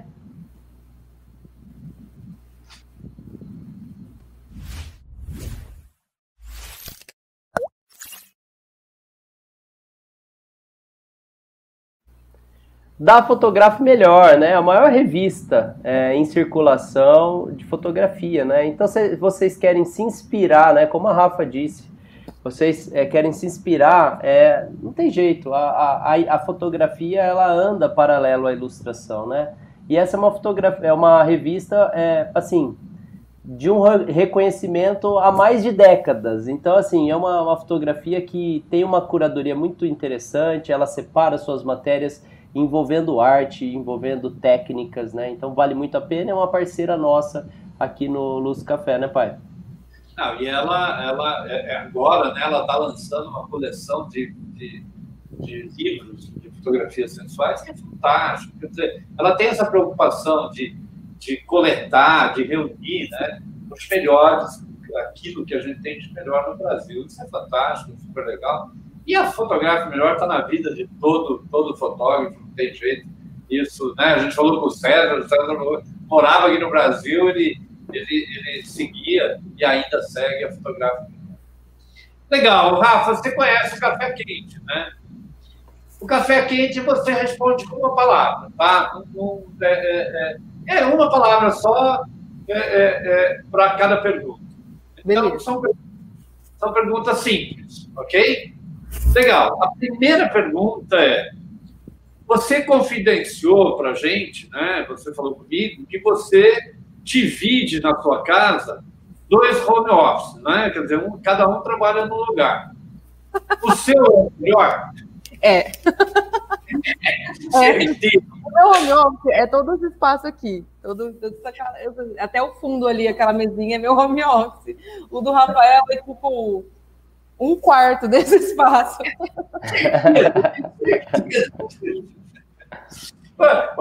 Você sabe que o dia desse eu estava aqui em casa, eu não sei, eu não sei quantas portas de guarda-roupa tem. Eu tenho uma. Eu tenho uma. Duas. Tem que agradecer essa uma ainda. É. é também acho, tá? Ok, essa é um pouquinho mais complicada, tá? Vamos lá. Quando você discute com o seu marido, a discussão é em 3D ou em 2D? Ou seja, é um ponto de vista, tem vários. Eu acho que é mais em 3D do que em 2D. Porque o Rafael, ah. ele, ele, é fissurado. Ele é uma pessoa que ele é. Ó, vou. Exposit. Exposit do Rafael aqui. Mas o Rafael é uma pessoa que ele é fissurado nas coisas, entendeu? Ou ele é obcecado, ou ele não tá nem aí. Não existe o equilíbrio. Então, assim, por exemplo, eu escuto a palavra Unreal aqui em casa umas 80 vezes por dia. Não importa o que a gente está fazendo, se a gente está comendo, ele está tipo assim, nossa, na Unreal você consegue pegar essas partículas do arroz e fazer isso. isso, isso. A gente está assistindo Mandalorian. Ah, foi tudo feito no Unreal, isso daí é Unreal. Aí eu já sei que foi feito no Unreal. Aí ele fica, isso daí também é Unreal. Aí aparece uma pessoa, isso daí também é Unreal. Isso daí também. tipo, eu nunca ganho discussão 2D, porque quando eu falo de uma coisa, ele meio que está pensando no que ele está estudando na época. Até alguns, alguns meses atrás era X-Part, então assim, é sempre o assunto que ele está estudando. Como ele estuda mais 3D, então o assunto predominante em casa é 3D. Não existe de vista, é um só. Ô, Rafa, mas eu tenho certeza. Quer ver? Nessa terceira pergunta, você já teve que desenhar um orçamento para o seu cliente? Desenhar um orçamento para o seu cliente? Tem cliente que não entende quando você fala, né, Galo? Então você tem que pegar e falar, meu amigo, é, é, você quer que eu desenhe? Ah, não. O meu orçamento é desenhado. Ah, é? É, o meu orçamento ele é totalmente desenhado. Ele tem, tipo, exemplos. Quando eu falo RAF, é, sketches, eu já mostro os, os sketches de trabalhos anteriores. É, tipo, todas as ah, nomenclaturas que eu uso, as nomenclaturas que eu uso, eu meio que coloco em cima tudo que, que, que significa aquilo em imagens E o meu cronograma eu coloco tipo um fluxograma de entrega, bem desenhadinho, assim, bem. Não. Olá, eu... Cauê, quem sabe falta isso pra gente, cara? Começar a fazer é. isso. Tudo bem. Agora responde para mim com toda sinceridade. Lá no, no fundo, no fundo, mesa digitalizador ou lápis? Ixi, gente, ó. Mil vezes, um zilhão de vezes, mesa digitalizadora. Falei até errado. Deslicitadora, isso daí. Eu, eu nem, gente, eu aprendi a desenhar na mesa. Eu não, não sou uma pessoa que, tipo, ai, desenho desde criança, é, sempre tive um sketch na bolsa, é, e desenho tudo quanto é coisa. Quem fez isso, legal, então eu passo à frente, porque quando pegar uma tablet da vida, vai, já vai ter alguma coisa na cabeça. Mas eu aprendi a desenhar na Wacom no Photoshop. Eu, entendeu? Eu já aprendi no Ctrl Z. Então, nada de lá, nada de lá. É, eu sou cria do Photoshop, eu não, não aprendi a desenhar no papel. Agora, você é Mac ou PC? Mac. Ah. Mac. Eu, já, eu tento mudar, eu já tentei mudar para PC umas duas vezes e fico louca assim, e tem que mudar para Mac no dia seguinte, não consigo me adaptar mais. Eu sei que PC, é, tipo assim, você pode carregar ele, né? Você pode virar um trator, então você vai colocando memória, vai colocando isso, vai colocando aquilo, aí seu computador renderiza e parece um tratorzão. O do Rafael, ele mudou para PC e, tipo assim, o computador dele ocupa meia sala. Mas eu não consigo, eu não consigo. Por mais que o meu Mac trava mais aqui, tem menos capacidade, ele é tão redondinho, ele é tão intuitivo. É, é. Cauê também gosta de Mac, né, Cauê? Eu gosto, mas tá, tá ficando difícil comprar Mac hoje. Não, né, o duro é isso. O duro é isso. Nossa senhora, o Mac tá começando a decepcionar. Eu já troquei o iPhone por Android porque achei muito. Não valia a pena também pelo valor. É, eu acho que o Mac podia pelo menos vir com quatro rodas, já que estava preso no carro, né? Muito bem, então, Cauê, vamos fazer o seguinte, cara. Não, imagina se ele viesse com. Se ele tivesse por gasolina, aí ferrou. Vamos para aí? Vamos, vamos. Ó, eu quero dar um salve especial aqui ó, pro Marquinho, um, um querido amigo que esse fim de semana eu estava em Pós de Calda e ele estava lá documentando o aniversário de um aninho, esse fotógrafo incrível aí, diretamente de Pós de Caldas. Um grande abraço, meu amigo. E aí o Anota Aí, né? não posso deixar de falar do Anota Aí, porque a gente tem esse circuito das lives, né? Lógico que agora nós estamos entrando no momento né, de, de, de festejar, então as lives dão uma, uma, desativada, mas eu não posso deixar de dizer e, e orientá-los para aqueles que estão assistindo, para que vocês acompanhem né, é, essas informações é, é, de, relevantes né, e gratuitas online. Então eu preciso apresentar os nossos parceiros e amigos que fazem com muito carinho isso que a gente está fazendo também. Né? Então, olha só. Primeiro, toda. Eu não vou nem falar de segunda, mas eu vou assim, ó. Um dos amigos é o professor Anderson, né? Que é o lampião da Adobe. Entrem no canal do professor Anderson. Ele faz tudo, tudo. Ele tá no YouTube, ele faz aula almoço na hora do almoço, ele vai lá pra Adobe, dá um show em 3D. Então, assim, ó. Siga esse cara aqui, ó. Anderson Lampião. Você vai no Linktree dele e você vai ver os lugares que ele está e o que ele está fazendo. Eu sei que agora no fim de ano tem vários cursos presenciais né, e online do professor Anderson, então não deixem de, de estar presente é, no YouTube. O professor Anderson tem vários é, treinamentos é, gratuitos no, no YouTube também. Então aproveitem né, nesse circuito da live. O professor Anderson, toda segunda-feira, ele apresentava é, uma live às 7 da noite. Mas agora tá todo mundo desativando, né? A gente daqui até a próxima e acaba também esse ano para nós.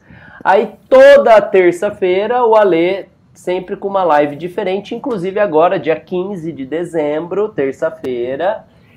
Pergunta pro Alê que ele responde. É um especial de final de ano. Olha só, turma, dia 15 de dezembro, às 7 horas da noite no canal lá no YouTube, se você pesquisar Alequise Live, você vai achar o canal do Grupo Fotopro. Marco lembrete e eu quero é, encontrá-los essa é, dia 15 às 7 horas da noite, que a gente vai fazer um monte de pergunta para o Ale, ele vai responder ao vivo. Olha só que legal. Olha só que legal. E aí a gente não pode deixar de falar também, toda sexta-feira tem as Fan Battles, que é a idealizadora das Fan Battles está aqui, junto com o Jean Campos, eles, é, eles tiveram a ideia de fazer as batalhas, né? Então, é, a última desse ano foi uma batalha que foi eu e o Alê, e nós fizemos o quê? O fechamento das imagens fotografadas pelo Rodrigo de Magalhães e, o, e meu pai. E aí o que, que nós fizemos? A gente editou essas imagens e de uma forma é, super bacana, né? Então vocês têm que assistir a Fan Battle, porque é uma pressão total, é, é toda sexta-feira, né? Então se você entrar lá no, no canal de Jean Campos, Vou Live, você vai encontrar as Fan Battles que passaram esse ano e você tem altas dicas de Photoshop, de ilustração, um bate-papo super descontraído na pressão, né? Então não deixem de assistir as Fan. E aí, dois podcasts que eu sou fã, fã, fã, fã.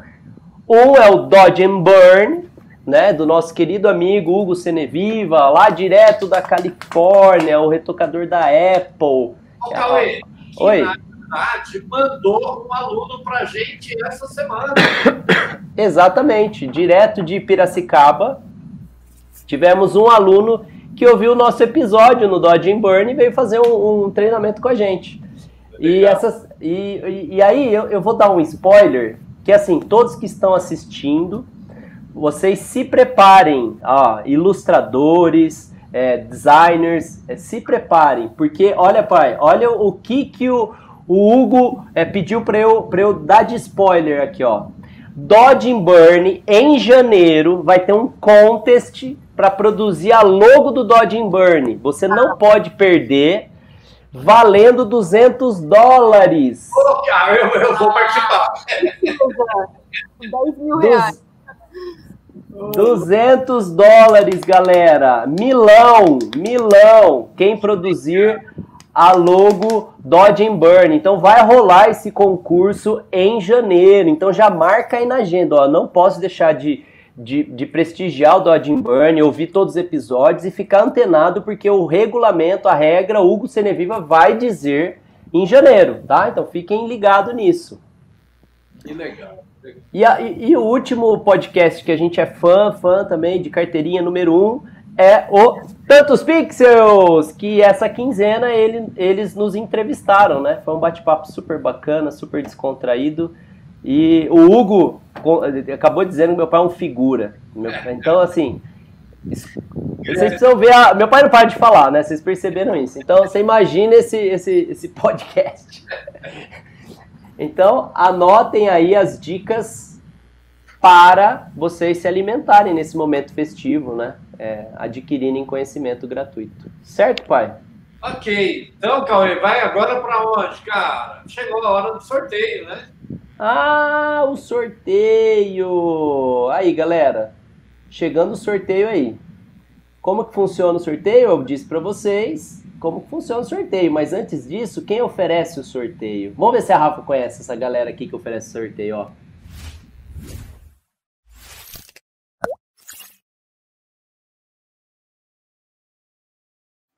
A Etos! E aí, Rafa, você conhece a Etos? Gente, eu pesquisei, acho que esses dias que era Etos, porque eu passava em frente todos os dias, e é um prédio grande, preto, assim, de vidro preto, e à noite tem uma galera, tipo assim, é super dessa geração, sabe, é tudo colorido, a galera jogando ping-pong lá dentro, de aquelas startups novas, e sempre a gente, o que, é Etos? O que, que é Etos? Aí que eu procurei esses dias, eu descobri o que, que era Etos. Rafa, eles são nossos parceiros, o, o Márcio e o André Patrocínio são meus amigões e eles, é, eles têm uma plataforma que é reconhecida internacionalmente, é uma das maiores é, do Brasil, aonde ajuda o, o, pessoal do marketing. Mas eu acho muito injusto só ajudar o pessoal do marketing, porque nós artistas, nós postamos o tempo todo e a gente precisa ter uma plataforma que nos dá suporte, não só para agenda. Também, né? Exato, e não só para fazer a, a, postagem, mas você tem a, a, questão do agendamento, do relatório, do atendimento. Eu imagino você, Rafa, tendo que responder as perguntas do Instagram, do Facebook, do Google, do LinkedIn, todo mundo fazendo pergunta. A, a, a Ethos, ela concentra o saque todo dentro dela também. Então é uma plataforma que ela dá um suporte para quem depende das redes sociais para se comunicar, né? E eles são parceiraços nossos. Inclusive, Rafa, quando terminar a nossa live, eu, eu vou te enviar um código, eu vou te passar pelo WhatsApp, para você degustar aqueles, além da degustação, você tem um desconto eterno pra, com eles, tá bom? Ah, que legal, beleza, demorou. E, são, e eles nos oferecem é, essa, esse momento né, de sorteio. Então, agora a gente vai sortear. Então, como é que a gente combinou? Eu vou vir aqui no Insta Sorteio. Vou selecionar, vou digitar, né? Rafaela. Olha lá, pai, dois L's. Turma. Eu sei. Corrigiu. Uou! Ó, a Rafa bateu o recorde. 139 comentários aqui, ó. Legal. Eu vou pedir para selecionar os comentários. E aí, Rafa, a hora que você, quando estiver pronto aqui, você fala, falar já, eu clico, aí vai sair o primeiro sortudo, o segundo, o terceiro e o quarto. Se repetir o mesmo nome, ganha ou não ganha? Não, não, não. Não ganha. não Então, então Não. assim, re- repetir o nome e a gente sorteia de novo. Combinado? Ok. Então, Rafa, é só você falar já que eu clico aqui. Aí se o Cleiton sair. É, ele ganha, né, pai? Que bullying contra o Cleiton, né? Ele não. Tá, já. Primeiro. Ah, Andrea! Que legal! Ah, parabéns, que Olha bacana. lá! O Henrico vai ter uma ilustração da Rafa! Que show! Então, o segundo agora, vamos ver. Já. Vou falar já. Fabiana Marques! Parabéns! Fabiana Marques. E o terceiro? Já. Desculpa, eu tô boiando aqui.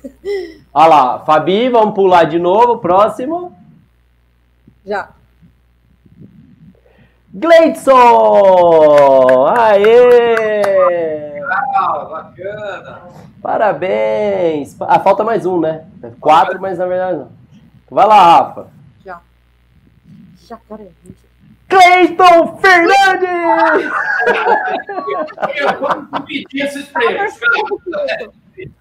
Ele não tem mais onde pôr é, é super brother aqui de todo mundo que compartilha todas as lives que vai sair, tudo que faz de novo, e super apoia o conteúdo de todo mundo, gente. Eu vou. Cleiton, você vai ganhar dois prints, tá? Não é só. É, Cleitão, Cleitão! Ele merece, cara, ele merece muito. Ai, ai, ai. Então tá bom, né, Cauê? Então vamos para onde, cara? Bom, agora o pessoal não pode perder, né, no dia 17 do 12, semana que vem, uma entrevista com quem? Quem, Papai quem? É! Muito Alegria. Então, no dia 17 do 12, gente, vocês não podem perder. Vai ser uma tremenda brincadeira, vai ser super gostoso. E vocês vão ver como é essa rede de amigos que a gente tem. Cara, vai ser super divertido.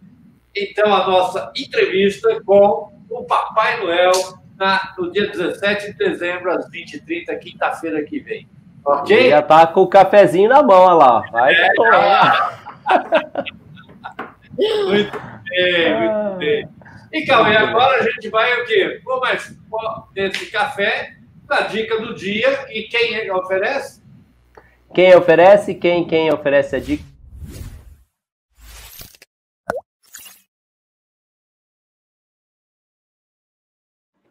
Amaco! Eu não posso deixar de dizer, o maior gigante da indústria de iluminação aqui no Brasil para a área fotográfica, para a área de vídeo.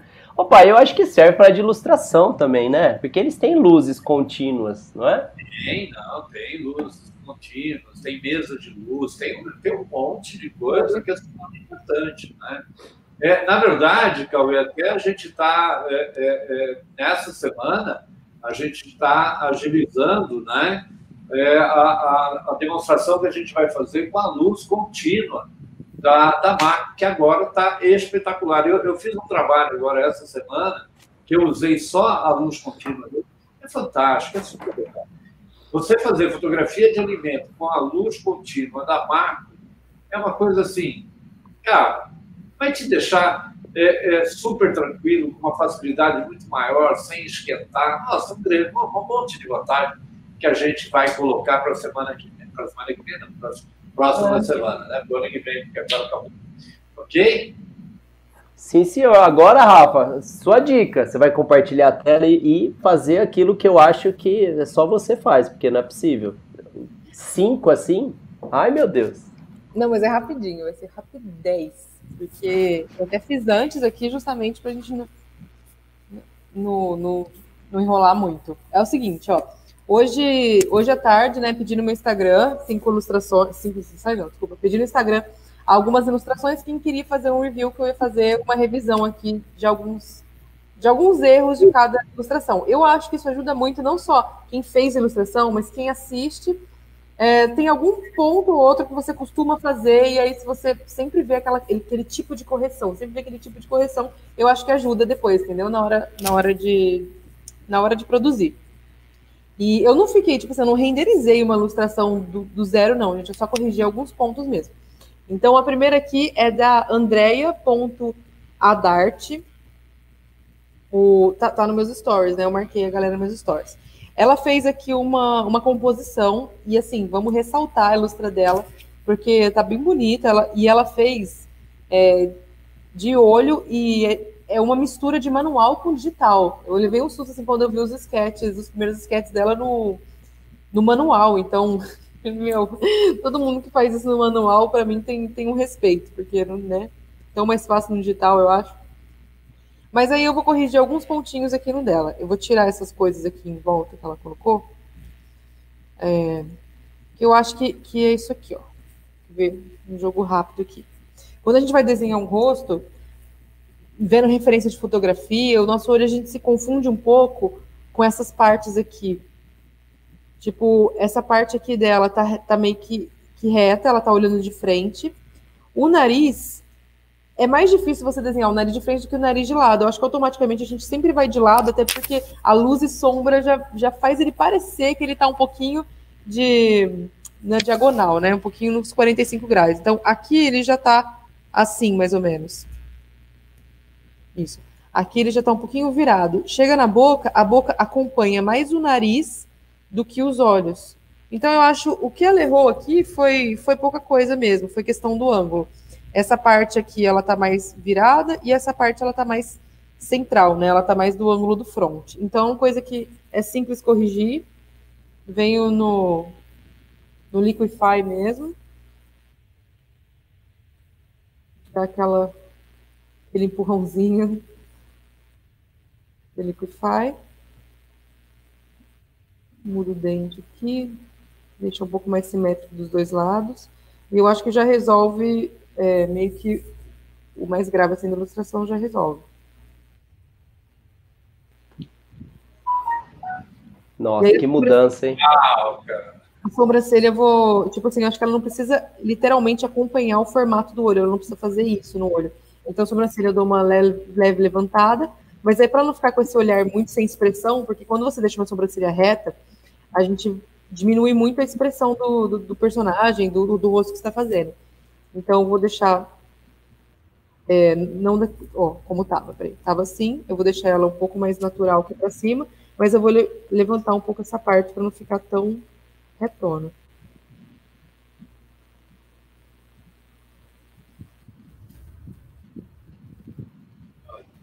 Nossa, top. Que legal.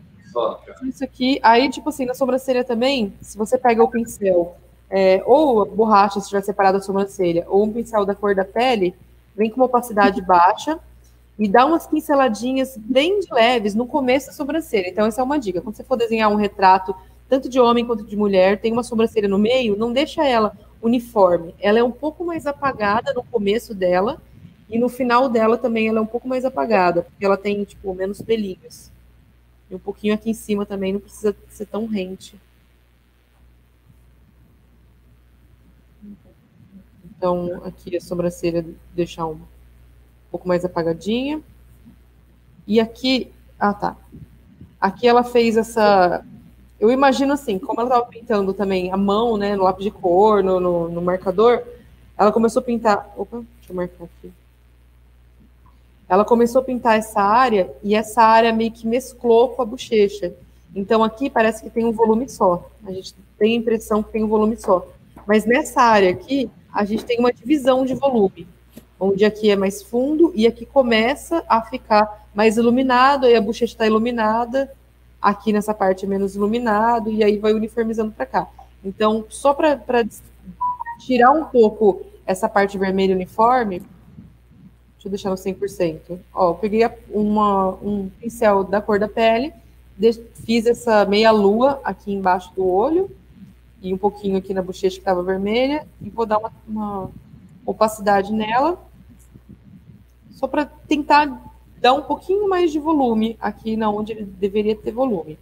E é isso, a ilustração dela é essa. Aí eu vou dar uma sugestão para ela de que essa ilustração aqui, ela está muito realista. Ela está com proporções realistas, né? Ela realmente deve ter se baseado numa pessoa, numa foto. É, e esse gato aqui, ele está um pouquinho cartoon. E eu acho que o maior pecado de composição é quando você fica misturando os estilos, a não ser que seja muito proposital. Aí você, tipo assim, dá um puta contraste entre um estilo e outro. Mas, no geral, se tiver próximo estilo, você deixou um objeto realista, o outro objeto também está realista. Se tem um rosto realista, você vai colocar árvores e plantas, essas árvores e plantas, elas precisam ter a proporção original também. Então, eu acho que... Eu dar Ctrl aqui. Em vez desse gato aqui que tá um pouquinho mais cartoon, colocar um mais realista. Aí, eu, tipo assim, eu só fiz um sketch aqui, é, baseado numa foto da proporção de olho e cabeça, mas teria que renderizar ele melhor. E aí ela colocou umas, umas paradas aqui em volta que eu achei legal, que eu achei que super acrescentou, ficou, ficou bem bonita essa composição que ela fez.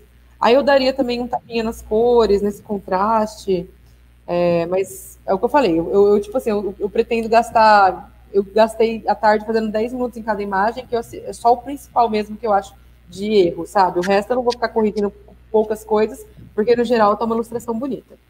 Muito legal. Meu. Oi? Não, muito legal. E ela tá aqui, ó. A Andréa tá aqui assistindo. Parabéns, André. Parabéns, parabéns. Parabéns, Andréa. Maravilhoso. Agora, ah, eu peguei essa aqui do Arthur Martins, que, gente, quando eu peguei essa ilustração, eu falei, eu não tenho nem roupa para corrigir uma ilustração dessa, porque eu já acho que tá maravilhoso. Eu acho que tá, tipo assim, tirar o fôlego, tá linda. Linda, é, linda mesmo. Tá linda, linda. E o Arthur, esse que mandou, o arroba dele é esse aqui, Art Martins. Ele é um designer automotivo e as montadoras, assim, competem ele, puxam ele de, de tudo quanto é jeito para trabalhar, sabe? Ele é super requisitado nessa área. E, te, e essa moto aqui, ele fez esse design dessa moto, então, tipo, as ilustrações dele tem mais essa parte, né, de, de produto do que parte de personagem, de pessoas. Aí eu já pedi desculpas antecipadas caso falasse besteira, porque não quero estragar a arte dele. Mas eu acho que a primeira coisa que eu mudaria no dele, mudaria pouca coisa, tá?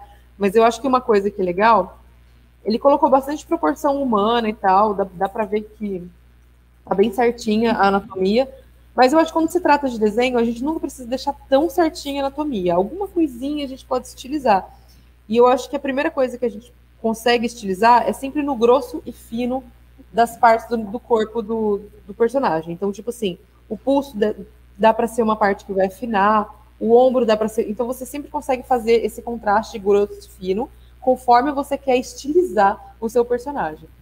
Então, eu acho que, mas é pouquinha coisa, assim, como está muito realista essa, esse objeto aqui, que seria o item principal, ele está numa proporção realista e tal, eu acho que combina essas pessoas do lado da proporção que tá. O que eu deixaria, talvez, era.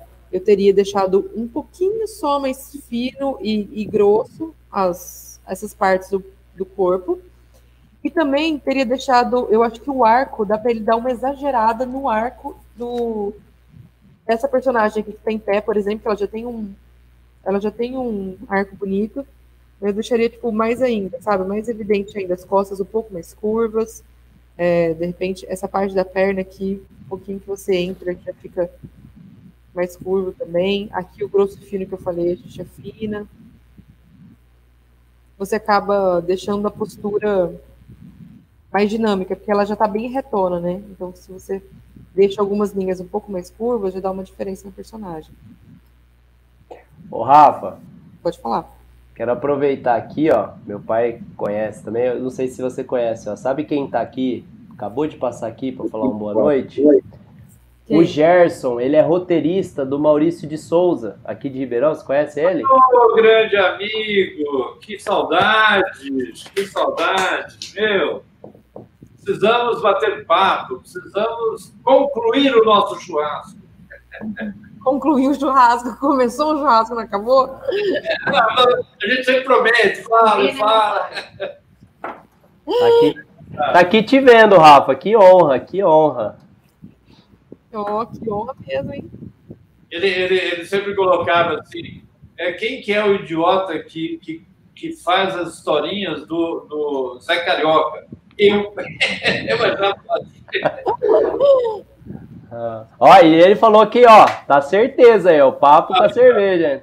Ó, a gente tem que convidar o Gerson, você tem que bater o papo com a gente aqui também, aqui no, no É. café. Vamos convidar ele, cara. Tá convidado já, vê se ele aceita. Beleza. Desculpa, Rafa, mas esse é ilustre. Na área de ilustração, não- Com certeza, não, que honra. Agora, agora fica até agora ficou travada, então. Boa demais. Ó, é, outra coisa que eu, que eu. Uma dica aqui pro Arte, que fez essa, essa ilustra. Quando eu não sei mais o que mexer na ilustração, eu já acho que ela tá boa, eu fico. Ah, ah, já tá bom, os traços, a forma já tá certa, a cor eu já acertei.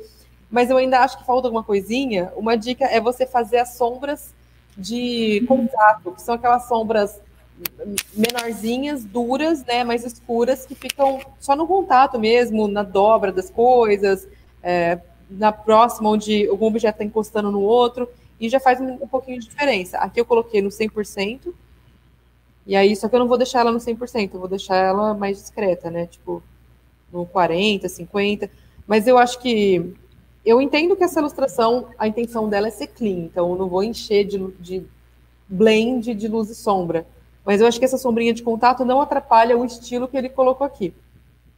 Então, eu coloquei uma sombrinha aqui de contato, é, coloquei uma opção também de alguns traços em highlight, porque eu já vi muita ilustração dele de, de carro e tal. Eu sei que ele sabe usar material e highlight assim, muito bem. Então, eu vi que tem no capacete só, no detalhinho da moto, eu colocaria um pouco mais esses, essas luzes assim discretas, principalmente nessa parte aqui dessa moça, dessa personagem, porque ela já não tem cor da pele, ela já tem essa falta de identificação do que, que é roupa, o que, que é traço, o que, que é pele. Então, e o que, que é fundo, né? Tá a mesma cor do fundo. Então, eu, eu manteria assim, não colocaria cor nela, achei que ficou legal isso, mas talvez uma, um risquinho ou outro que você coloca ou branco ou verde claro, alguma coisa que destaca essa luz, já dá um voluminho aqui no braço para você identificar mesmo. O que mais que eu. Ah, tá. Aí outra coisa é que a roupa dela ela é transparente, e aí uma coisa que eu acho legal também, uma dica, é o traço da roupa transparente, ao invés de você fazer preto, você faz branco ou a cor, ou a cor mais clara da sua ilustração. Às vezes você não está usando branco, às vezes o seu, o seu, a sua cor mais clara da paleta é amarelo, é verde água, sei lá. Mas é fazer o traço de uma de um objeto transparente, de uma roupa transparente, o tracinho dele não ser preto, ser da cor mais clara. O que mais aqui que eu ia falar pro arte? Fiz uma sombrinha. É, do Arthur é isso, e aquelas e exageraria um pouquinho mais nas curvas, é, na cur, nas curvas das formas. E eu não vou acrescentar muito mais coisa não, porque eu já acho que ele arrasou aqui nessa ilustra. Perfeito, Rafa. Nossa. Muito bom, E parabéns. altas dicas, viu, Rafa? Nossa, que legal. Essa aqui, essa, essa, essa moça, ela me mandou, tipo, cinco minutos antes da live, Art Paper BV, e aí, como eu sabia a foto que ela tinha pego de referência da Lily Collins, aí eu, eu já eu falei assim, ah, eu vou pegar a sua, eu não vou mexer muito nela não, porque não dá tempo mais, mas eu vou pegar porque eu já sei o que, que dá pra gente pegar de dica legal aqui. É, uma coisa legal da gente fazer em rosto, eu, tá legal o rosto dela, tá parecido com a atriz. Lily Collins é que fez Emily em Paris, a, né? Tipo, a última série dela é Emily em Paris, mas ela fez muito filme. E ela tem a sobrancelha bem grossa, o olhar marcado e tal, o rosto dela é bem quadrado. Mas eu acho que ficou muito sem volume. Ela tentou colocar um volume aqui, né? Um, um pincel bem smooth assim aqui. Mas eu vou dar umas dicas de volume de rosto basicona. Já que ela fez reto, vamos fazer reto. É, rosto, geralmente, essa parte aqui da testa até o centro do nariz aqui é claro, é uma parte clara. Aqui do olho, encostando na sobrancelha e na lateral toda do nariz, lógico que se for uma luz neutra, né? No primeiro a gente tem que aprender a fazer o básico, tipo uma luz neutra para depois brincar com, com uma luz forte de um lado e contra a luz colorida do outro. Então essa parte aqui do olho é mais escura, do lado do, na lateral do nariz é mais escura essa parte aqui embaixo do nariz é mais escura e também tem essa jogadinha aqui embaixo, que a projeção do nariz é mais escura. Existe uma projeção aqui embaixo do nosso lado que também é mais escuro. E uma, um mediano aqui entre o queixo. Essa parte aqui do queixo sempre tem uma bolinha mais clara. E aí toda essa parte aqui mais escura.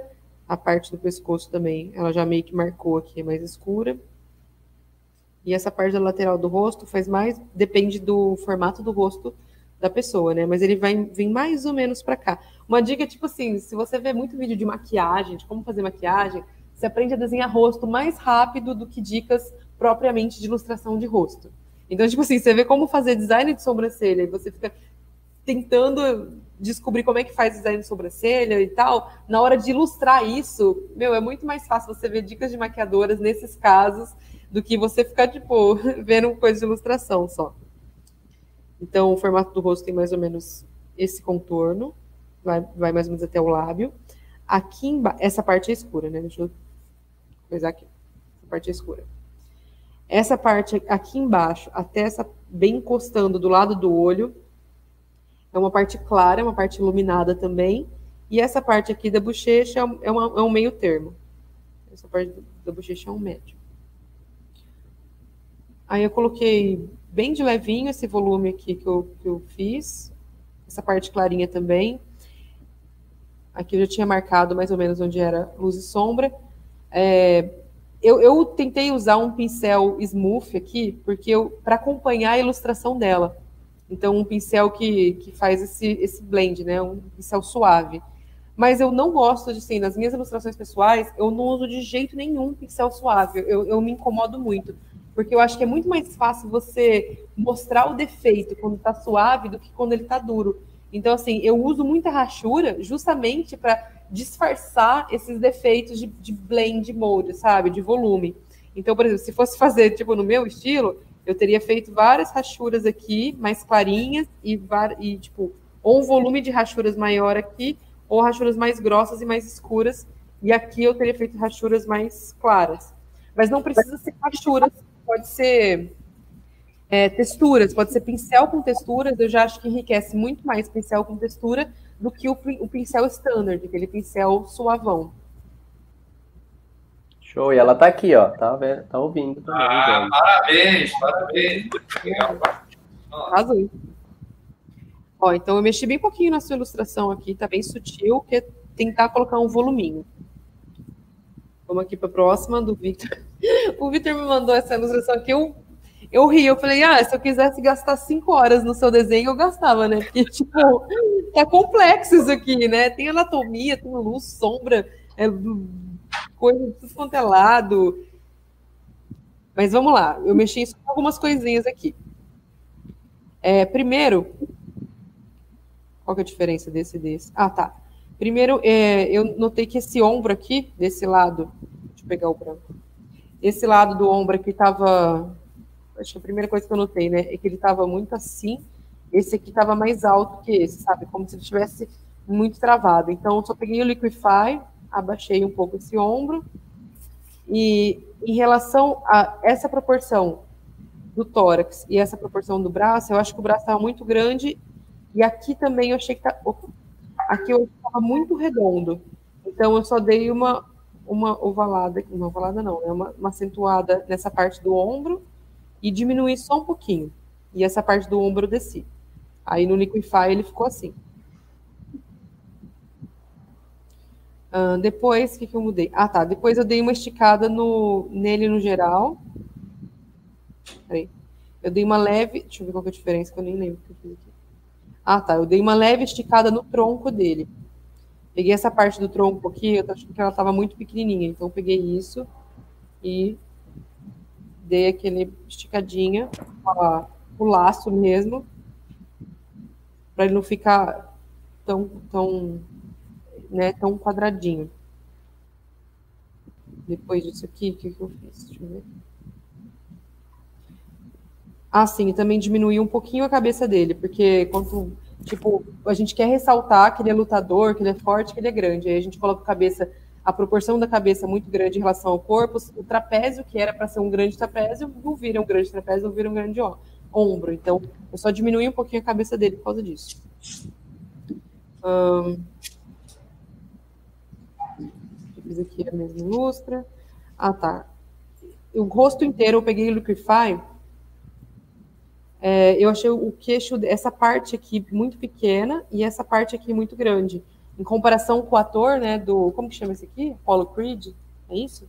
Ou é o, o, outro filme? Tipo, o, o, ator mesmo que fez a referência de foto, ele tinha testa pequena, então. E o queixo dele não era tão pequeno. Então, eu, achei, eu considerei isso como um pequeno defeito. Então, eu peguei esse, eu peguei essa parte aqui do rosto. Se fosse fazer com calma e tal, eu pegaria parte a parte do rosto, subiria, né, ressaltaria as arestas, mas aqui a gente está fazendo um, batidão. Então, eu peguei essa parte aqui do rosto e subi um pouquinho para equilibrar essa parte do queixo e essa parte da testa. E aí ele ficou assim. É sutil a diferença. Aí aqui eu coloquei mais cabelo dessa parte, porque aqui parecia que ele tipo, tinha uma entrada grande e ele não tem essa entrada de, de cabelo, ele, ele, tem bastante cabelo, é, é, raspadinho assim, mas ele tem um cabelo, uma testa pequena. Então eu só dei essa, essa entrada. E também dei uma acentuada na sombra em algumas partes que, que, que achei que tinha que ser mais escuro. Então, aqui. E aqui acho que eu dei só um pequeno blend em umas partes que estava muito gritante, assim, de luz. Deixa eu ver, e é isso. Deixa eu ver antes depois desse aqui.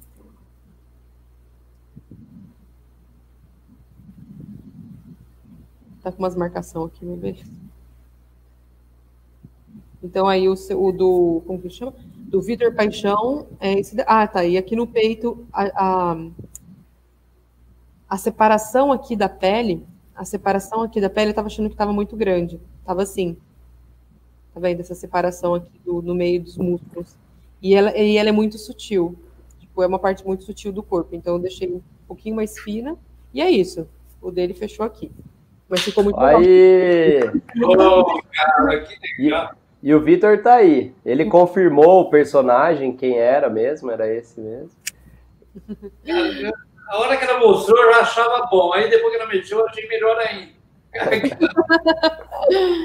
muito bom, muito bom. E aí só falta um aqui do Thiago Germano. O arroba dele aqui é esse aqui. É, underline Thiago Germano. Aí vamos lá, ele, ele me mandou uma ilustração, ele falou que fazia tempo que ele não, não mexia no Photoshop em pintura. Aí essa foi meio que a, a volta dele para pintura. Então eu fiquei feliz de dar algumas dicas para ele, já que ele está voltando a ilustrar digitalmente e tal. É, no rosto, a primeira coisa que eu fiz foi. Deixa eu duplicar ela aqui. E no Liquify, muito comum a gente errar no formato do rosto, porque é uma parte difícil demais de fazer. Então, no rosto eu só dei uma, uma ajeitadinha dos lados, para não ficar tão diferente os lados. Então, peguei o Liquify aqui, dá para ver o pincel? E dei uma acertadinha aqui. Acertadinha no queixo. Tal. Aqui estava antes, aqui depois. Deu mudadinho. Aí, a primeira coisa que eu fiz foi tirar a sobrancelha. Primeiro que, é, uma dica assim sobre cor, né, no geral, você está fazendo o, o, o, seu cabelo está castanho aqui, está marrom. Você está usando essa paleta de cores, tem umas partes meio avermelhadas e tal.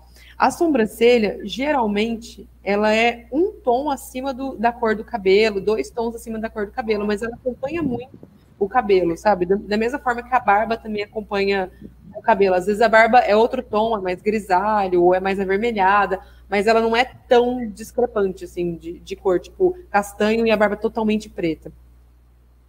Então, é aqui a sobrancelha eu deixei quase da cor aqui do cabelo. Deixa eu deixar um pouquinho mais sólida. Quase aqui da cor do cabelo. Aí eu não sabia qual que era a intenção de expressão dela, então eu deixei uma sobrancelha bem de expressão neutra. Mas para mudar a expressão também é dois palitos. A gente pode pegar o próprio Liquify e deixar mais próxima ao olho ou mais aberta. Aí depois eu dei uma arrumada no cabelo, uma organizada aqui no cabelo. Eu entendi a forma que ele queria, ele queria uma coisa mais bagunçada, tipo quando você pega o cabelo, dá umas enroladas assim, e ele não fica meio sem forma. Então, primeiro eu organizei o cabelo para depois despentear ele. Então, primeiro eu dei uma apagadinha aqui no que estava bagunçado e peguei um tom acima do que ele fez aqui no pincel e fiz umas linhas, deixa eu fazer com preto para dar para ver melhor. E aí fiz algumas linhas aqui principais da forma. Então, meu cabelo ele tem ele tem esse esse movimento. Então, ele vem para esse movimento, depois ele vem para esse movimento, depois ele enrola aqui e para cá ele vai para trás. Então, eu já sei qual que é o qual que é o movimento do cabelo.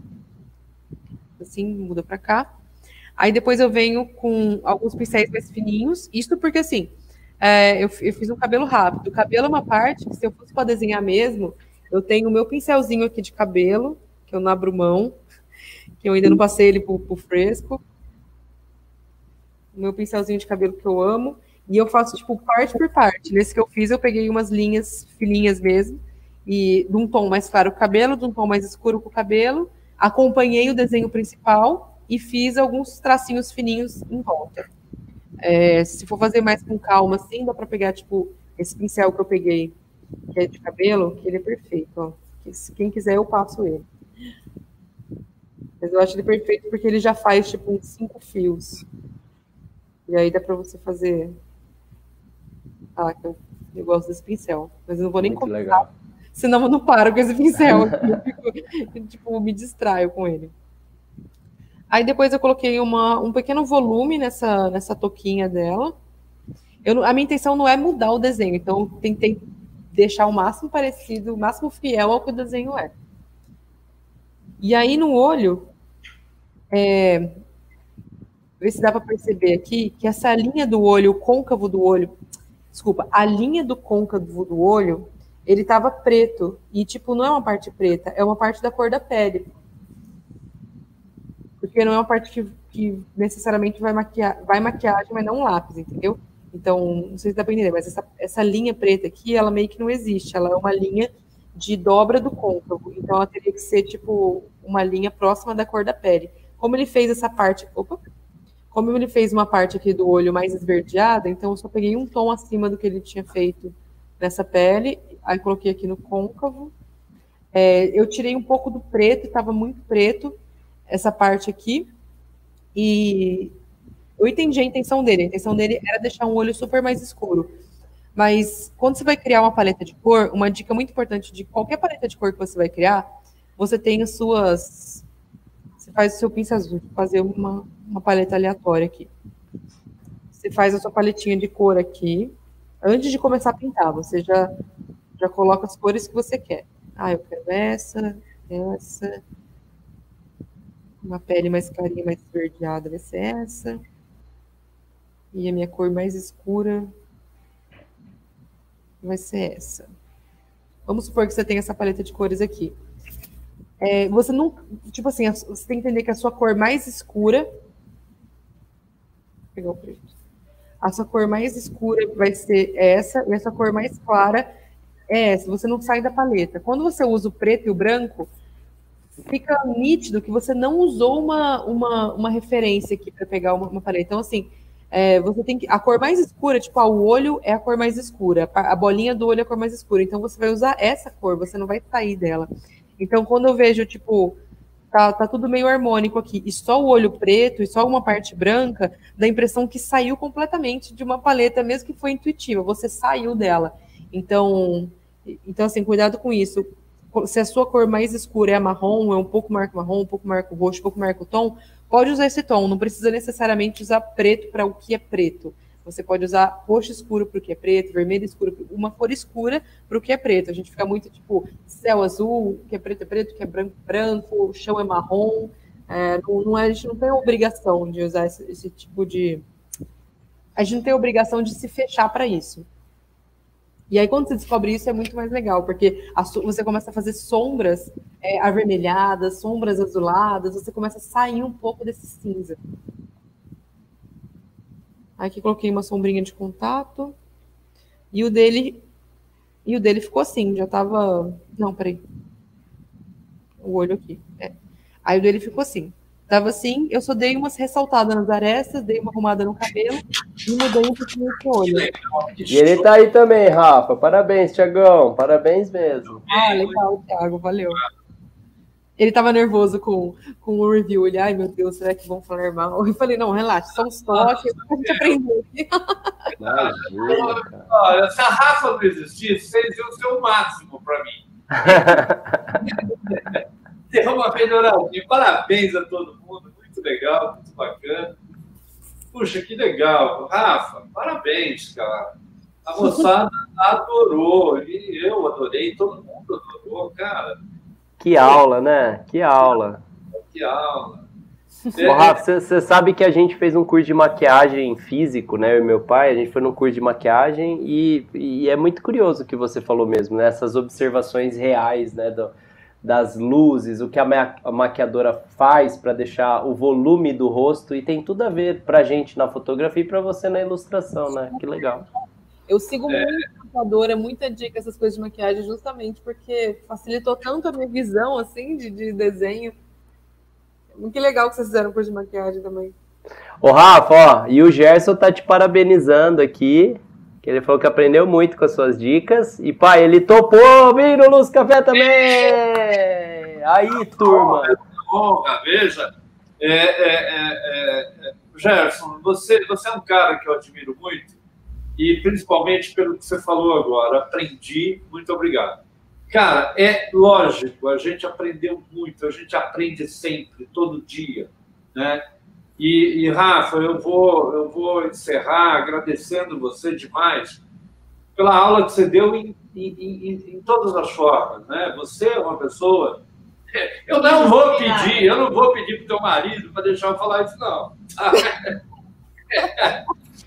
Você é uma pessoa é, bonita por dentro, bonita por fora. Muito obrigado por ensinar, muito obrigado por dividir com a gente tudo isso que você faz. É, é, é muito prazeroso. Então, muito obrigado por ter participado. Espero que tenha gostado e tenho certeza que todo mundo aí gostou demais e foi muito legal, né, Cris? Muito obrigado, Rafa. Foi um prazer estar com você. Muito legal. Uma pessoa extremamente animada e talentosa. Parabéns. Rafa, obrigado, viu? Que energia que você tem. Desde a primeira vez que eu te vi, assim, e nas, nas suas aulas online, nos seus bate-papos, você traz uma energia tão positiva, tão legal. E eu tenho um carinho e uma honra muito grande de, de poder estar aqui compartilhando com você esse espaço e quero deixar muito claro para você que você pode contar com essa família aqui que está, você está sendo agregada agora também, viu? E ó, eu pare, parece que eu já sou amigo do Rafa, eu nem conheço ele, mas a Rafa e o Rafa já fazem parte da família. A gente depois podia marcar uma live com ele também, né? Legal, legal, vamos. Ele não topa. Não, ele topa, tipo assim, uma live, uma live, valeu, uma cerveja ao vivo, ele faz amizade rápido, cara a cara. Agora, bota ele na internet, vira o celular pra ele assim, ó, fazer uns stories, ele já, tipo, ai meu Deus. Não, mas eu, eu, eu, tenho uma estratégia aqui, eu vou trazer o Gian junto, que aí resolve. Aí é bate-papo cerveja, entendeu? Bota o Gian aqui no meio, aí não vai ter jeito. Mas, ó, obrigado, viu, Rafa? Você está no, no, no, nos nossos corações aqui. Obrigado Nossa, mesmo. Parabéns obrigado. Produziram pra caramba esse ano. O que a galera tá aprendendo com vocês. Eu, eu, comecei a produzir conteúdo agora, eu vejo tanto que é difícil, tanto de tempo e energia que você gasta produzindo conteúdo, e não é um não existe um retorno disso. É igual um trabalho, é uma coisa que você faz meio que a parte do trabalho, né? É um retorno que a gente tem, tipo, na comunidade, é uma ajuda que é na comunidade de artistas. Vocês estão super de parabéns. Obrigado. Obrigado. Pessoal, tá então tchau. Vou me despedindo aqui. 3, 2, 1.